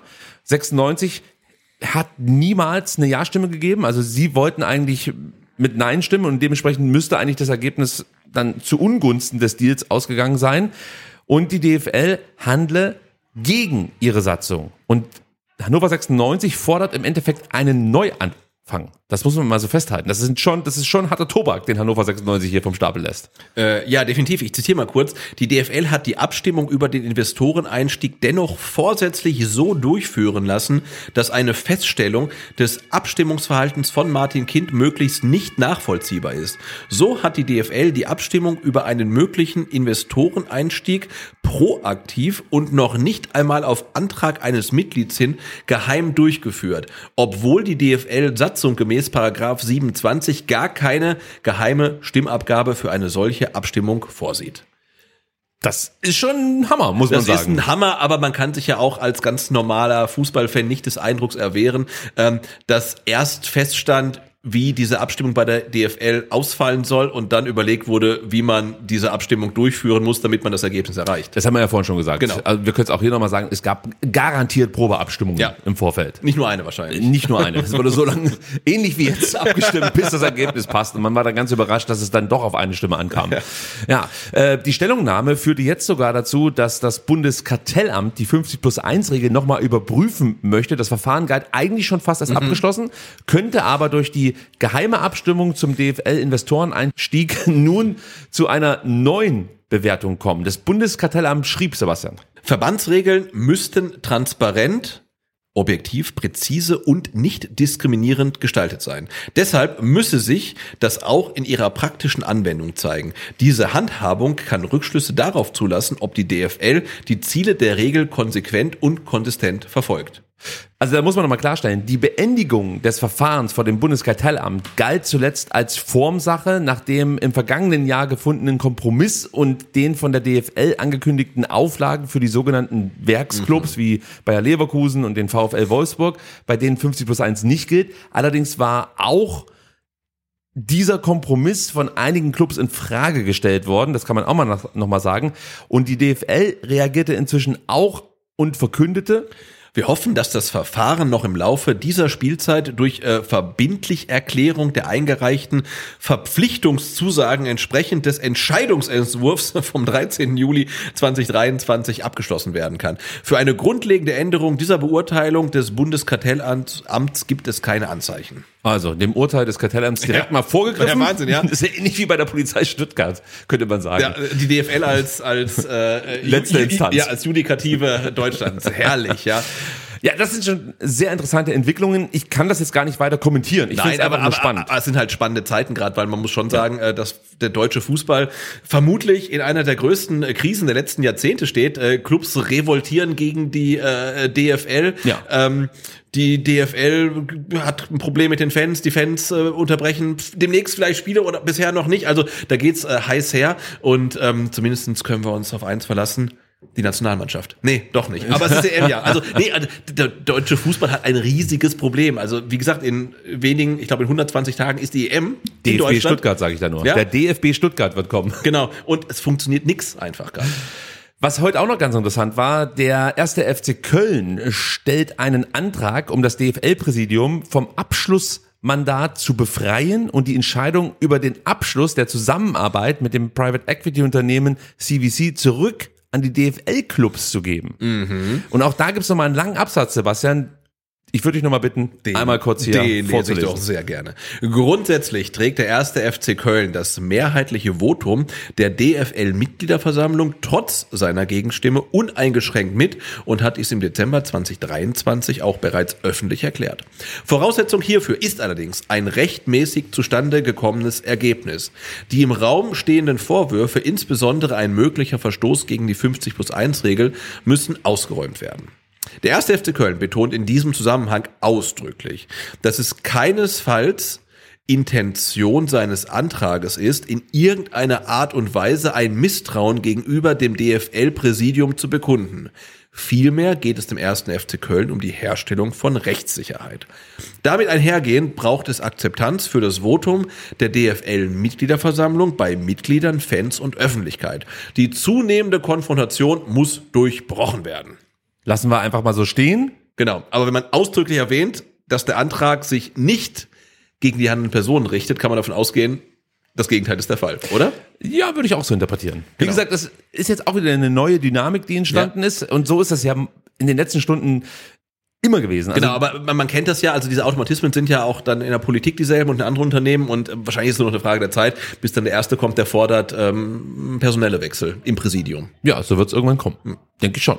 Also das muss ja irgendwelche Konsequenzen haben. Also dieses Debakel, was wir ja gerade miterleben, Ja. du hast es vorhin als eine der größten Krisen des deutschen Fußballs bezeichnet. Genau, Die also kann die- ja nicht folgenlos bleiben. Genau, weil wir, wir reden jetzt wieder über 50 plus 1, das Bundeskartellamt ist wieder drin, wir reden darüber, wie ist die Entscheidung zustande gekommen, dann allein schon diese Hannover-Martin-Kind-Geschichte ist ein kompletter Skandal eigentlich. Ähm, ja, und es, es, es ähm, lodert gerade wirklich an vielen Stellen im deutschen Fußball. Wir sind so gut wie am Ende. Wir hoffen, wir haben euch jetzt wirklich ein umfangreiches Bild präsentieren können. Genau, und du hast jetzt, glaube ich, noch ein 15-minütiges Plädoyer vorbereitet, was denn für den Deal spricht, oder? ich wollte dich genau dasselbe gerade fragen. Also, was wir jetzt am Ende natürlich noch machen wollen, ist im Endeffekt so ein Meinungsbild abzugeben, was spricht eigentlich dafür und was dagegen. Und wir können es, glaube ich, beide so sehen, dass dafür relativ wenig spricht, aber es gibt durchaus ein paar Dinge, die für so einen Deal sprechen, Sebastian. Du hast vorhin, als wir noch nicht on air waren, so schön ausgeführt, welche Chancen dieser Deal eigentlich beinhaltet. Na, ich habe glaube ich eben auch schon mal on air gesagt. Also wie sich die DFL und, und CVC das vorstellen, ist ja so: ähm, Der strategische Partner pumpt jetzt halt mal eine Milliarde in die DFL rein. 300 Millionen packen wir zur Seite, weil die sind halt für die Kompensation der Mindereinnahmen in den nächsten vier oder fünf Jahren gedacht. Bleiben dann 700 Millionen übrig. Mit denen baut man eine Infrastruktur auf, mit denen man dann erhofft, in den nächsten 20 Jahren mehr Erlöse vor allen Dingen im Ausland zu generieren über Digitalisierung, ähm, über ähm, OTT-Produkte und so weiter. Und wenn das alles funktioniert und man erlöst dann wirklich mehr Geld, sagen wir mal 100 Millionen pro Jahr, dann macht man auf 20 Jahre 2 Milliarden Mehreinnahmen. Und das ist das, was sich die DFL und CVC halt vorstellen. Ob das klappt, wage ich zu bezweifeln, weil du bespielst die gleichen Märkte, in denen die, die Premier League und die La Liga schon drin sind, mit einem Produkt in Anführungszeichen, was keine Spannung und wenig Stars hat und mit äh, mehreren Jahren Verzögerung. Das ist so, als ob du jetzt ein iPhone erfindest und sagst, ich, ich verkaufe es im Mediamarkt. Also ich glaube, ich, also es wird schwierig werden. Ja, gebe ich dir recht. Und ich möchte noch ergänzen, es ist halt wirklich eine Wette. Die man da eingeht. Also Genau, also das kann man ja wirklich äh, ohne je- jegliche Vorurteile sagen. Ja. Ähm, egal, ob man dafür oder dagegen ist, ist es eine Wette. richtig. Und da muss man Oder sich wie halt, die, wie die Experten sagen, ein Business Case. ja, so nennen die das. Aber da muss man sich halt überlegen, ob man das möchte. Weil am Ende spielt man natürlich schon auch mit der Zukunft und mit der Existenz diverser Vereine. Und man sieht ja jetzt zum Beispiel in Frankreich, wie auch in Spanien, rechnet man dort mit erhöhten Einnahmen aus TV-Vermarktung. Hier bis zu einer Milliarde. Allerdings zeigte die aktuelle Ausschreibung der Rechtevergabe bis zur Saison 28, 29, dass dem eben nicht so ist. Man darf einfach nicht vergessen, alle buhlen hier um dasselbe Geld. Und zwar der Sender und Streamingdienste, die auch die Rechte an der Champions League haben, an der Club-WM und an anderen großen Ligen. Also es ist ja nicht zwangsweise jetzt deutlich mehr Geld in dem Topf der Interessenten. Das darf man ja nicht vergessen. Also es kann sich auch einfach nur umschichten, dieses Geld. klar. es wird äh, natürlich dann auch vielleicht durch erhöhte Werbeeinnahmen möglich sein, wieder mehr Geld nach draußen zu geben, ja, und mehr Geld an die Ligen auszuschütten sozusagen. Aber das ist natürlich nicht endlos viel. Also auch das ist irgendwie begrenzt. Also ich gehe jetzt nicht davon aus, dass irgendwann jede Liga, äh, weiß nicht, in den Sphären der Premier League fischt oder so. Das, das sehe ich einfach nicht. Das heißt, es gibt hier eine gewisse Begrenzung, eine natürliche. Genau, es gibt eine Begrenzung und ähm, ein, eine Idee wäre ja auch, man sagt, was kümmert uns Europa? Wir schotten uns halt komplett ab mit der deutschen Liga, machen halt unser Ding, aber da, das Thema ist ja auch, du hast halt einen internationalen Transfermarkt und du musst natürlich auch auf diesem Transfermarkt ein Stück weit konkurrenzfähig bleiben. Ich meine, wir sehen es beim VfB Stuttgart, wenn halt irgendein mittelmäßiger Premier League äh, Club kommt und kann halt das dreifache Gehalt bieten, dann sind die Spieler auch jetzt schon weg. Richtig. Das wird sich nicht ändern, weil auch die Premier League entwickelt sich äh, ja weiter, ähm, aber es macht natürlich schon Sinn aus Sicht der Clubs äh, einfach mehr, mehr Geld zu haben, um dann vielleicht auch bessere Gehälter zu zahlen, dass dann die Leute dann vielleicht nicht nur nach England abwandern, sondern auch nach sonst wohin, also nach, nach Holland dann vielleicht, wenn, wenn die halt dann rankommen. Aber ja, also ich sehe das noch nicht und was mich bei dem Punkt am meisten stört, äh, wir kriegen jetzt dann relativ viel Geld rein, wenn es klappen sollte. Das Geld geht dann halt wirklich komplett an die DFL. Ähm, und ich frage mich, wer ist verantwortlich dafür, dass dieses Geld sinnvoll eingesetzt wird. Wir haben diese Töpfe gesehen, was man damit vorhat, aber ich frage mich, also wer soll das machen? Denn wenn uns der deutsche Fußball eins gezeigt hat in den letzten Jahren ist, man kann nicht nachhaltig und verantwortungsvoll mit Geld umgehen. Und was die Statements der DFL mir bislang gezeigt haben, ist, man hat keinerlei innovativen Ideen. Ja, das ist für Man- mich der Hauptkritikpunkt. Man möchte halt alles das machen, was andere schon vor Jahren gemacht haben. Aber warum soll sich das irgendjemand angucken? Warum soll sich irgendjemand angucken, wenn jetzt Bayern München das gleiche macht, wie jetzt, äh, weiß ich nicht, Manchester United schon vor fünf Jahren gemacht hat? Also das, das sehe ich nicht. Und ganz konkret, wie profitiert der VfB Stuttgart eigentlich davon? Ja, genau. Also was springt für den VfB am Ende dabei raus? Also wir gehen die Wette mit, okay. Ja. Aber ich sehe für uns geringe Gewinnchancen. Genau, klar, durch die Zentralvermarktung, wenn halt Bayern und Dortmund mehr Kohle verdienen, verdient der VfB auch irgendwas mit diese alte Börsenweisheit, wenn das Wasser steigt, dann, Dann werden alle Boote gehoben, Genau, ja. auch die Morschen halt, ne? Ja. Ähm, aber ah, ich, ich weiß es nicht. Ja, und ich möchte mal ganz kurz auf die Ligue 1 zurückkommen. Ähm, man ging davon aus, dass man eine Milliarde einnehmen wird bei dem nächsten TV-Deal, ja, und die ernüchternden Angebote, die lagen halt weit unter dieser erwarteten Milliarde. Ja, und das hat natürlich auch Konsequenzen für die Vereine an sich, denn die haben, wie wir ja vorhin gelernt haben, 13 Prozent ihrer Medienerlöse abgegeben und bekommen jetzt noch weniger, als eigentlich eingeplant war. Ja. Ja, dann wird's natürlich irgendwann mal auch eng, knapp, Kosten ja. zu decken. Weil du darfst ja nicht vergessen, also du gibst unter, unter Umständen Spielern Verträge über fünf Jahre und zahlst Summe XY und auf einmal sinken deine Einnahmen. Ja, und vor allem, du vermietest ja auch irgendwo oder verkaufst ja auch irgendwelche Namensrechte für Stadien für 20, 30 Jahre und Das so kommt weiter. noch mit dazu. ne? Und was Also- du halt auch nicht vergessen darfst, das fällt mir gerade noch ein. Ähm, wir haben ja jetzt schon in der Bundesliga Vereine, die diese Erlöse verpfändet haben. Ja, und Ja. wenn dann auch noch die Erlöse niedriger sind als das, was du erwartet hast, ja, also da macht man sich dann schon Sorgen um die Existenz des ein oder anderen Vereins. Ja, ja, absolut. Und ich glaube, der Fußball hat äh, wirklich äh, grundsätzliche Probleme, zum Beispiel auch die, die Geldverteilung. Und mir kommt es halt so ein bisschen vor, als sei äh, der deutsche Fußball, Bundesliga, zweite Liga, sei wie so ein, Stefan Heim würde sagen, wie ein Haus. Ja. Und so langsam kommt das Wasser irgendwie durch, durch die Fundamente hoch und du stehst schon mit den Füßen im Wasser und ist alles feucht. Und anstatt äh, irgendwie zu überlegen, wie du das Wasser aus dem Haus rausbekommst und ein gesundes Fundament haben kannst, überlegst du dir, wie du dein äh, Dachgeschoss irgendwie möglichst teuer vermieten kannst. Und das kannst du machen und das macht machen wir jetzt ja auch, ähm, aber du müsstest ja mal die grundsätzlichen Probleme angehen. Da ist ja, darüber wird jetzt aber nicht entschieden. Also Verteilung von, von TV-Geldern zum Beispiel halt, ne, dass du eine spannendere Liga bekommst, das ist ein Ausgleich, ausgeglichener Wettbewerb. Und ähm, ich, ich weiß nicht, wie nachhaltig das Ganze ist. Also Es ist hochspekulativ und was ich auch noch ganz kurz mit reinbringen möchte, laut Sportschau wird dem zukünftigen Investor wohl ein Vetorecht bei besonders wichtigen Entscheidungen eingeräumt. Und zu wessen Gunsten würde sich ein Investor dann wohl jeweils entscheiden? ja, zugunsten des Profits auf jeden Fall. So, und das ist natürlich auch nochmal so ein Punkt. Wir wissen aus meiner Sicht viel zu wenig darüber, welche rote Linien es gibt, wie genau die ausformuliert sind, wie kann ein Investor, es kann ja aktuell nur CVC werden, Ja. wie kann der Einfluss nehmen auf das Produkt Bundesliga, wenn man so möchte. Und das sind alles so Faktoren, die für mich dann halt gegen diesen Deal sprechen. Genau, und was für mich auch äh, gegen den Deal spricht, ist die Kommunikation äh, rundherum äh, von, von Anfang an, ähm, die für mich sehr vergleichbar ist ähm, mit der Ausgliederung beim VfB. Ja. Da, da ist es ja auch, wir müssen ausgliedern, sonst gibt's halt keine Möglichkeit. Genau. Und da Ja zum ich, Erfolg. Genau, ja zum Erfolg. Und da fand ich zum Beispiel klasse, dass damals äh, die organisierte Fanszene ja einen kompletten Gegenentwurf ausgearbeitet hat. Und das würde ich mir tatsächlich auch wünschen, dass sich irgendjemand hinsetzt und mal sagt, hey, ihr könnt doch, ähm, ich glaube, Benny Hoffmann sagt, aus dem eigenen Bestand finanzieren. Ja, also warum können die 36 Clubs diese Kohle, die ihr braucht, nicht selber aufbringen? Warum kann man keinen Bankkredit aufnehmen? Also warum kann man kein konventionelles, nachhaltigeres Finanzierungsmodell ähm, verfolgen, was die DFL anscheinend von vornherein komplett ausgeschlossen hat? Ähm, aber ich glaube, da gibt es eine Möglichkeit. Und Die DFL muss man nochmal konkretisieren. Das sind halt die Das sind die 36, 36 Vereine. Clubs, ja. und, und da sind wir auch bei dem Punkt, du hast ja gerade eben so ein also Finanzierungsmodell, Kredit, was auch immer, äh, vorgeschlagen. Beim Kredit wäre es halt so, dass im Zweifel dann Bayern München für Schalke 04 bürgen muss. ja, Und ich glaube, da hört es dann halt auf mit Das der ist der Solidarität. Frage, welchen Fußball wollen wir? Welchen Fußball wollen die 36 Vereine? Wollen wir eine Solidargemeinschaft, wo Bayern München dann auch für Elversberg bürgen muss? Und umgekehrt, eher unwahrscheinlich. Ähm, das wollen natürlich manche und viele wollen es nicht. Ähm, aber das ist halt eine grundsätzliche Frage, die man sich jetzt stellen muss. Und die wurde von der DFL, also von den 36 Clubs, gar nicht ähm, betrachtet. Und deswegen greift man halt eher auf das alt ähm, bewährte Modell zurück. Schnelle Kohle und dafür Zukunft verkaufen.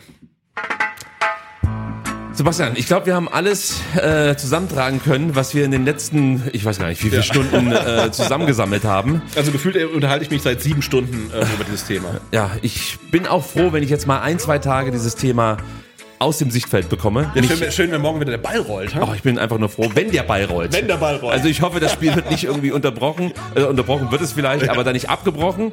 Morgen will ich Fußball gucken Ja. und nichts mehr von der DFL hören und von irgendwelchen ist ja auch mal Investoren. gut mit den Protesten jetzt. So sieht es nämlich mal aus. Es reicht jetzt so langsam. Nein.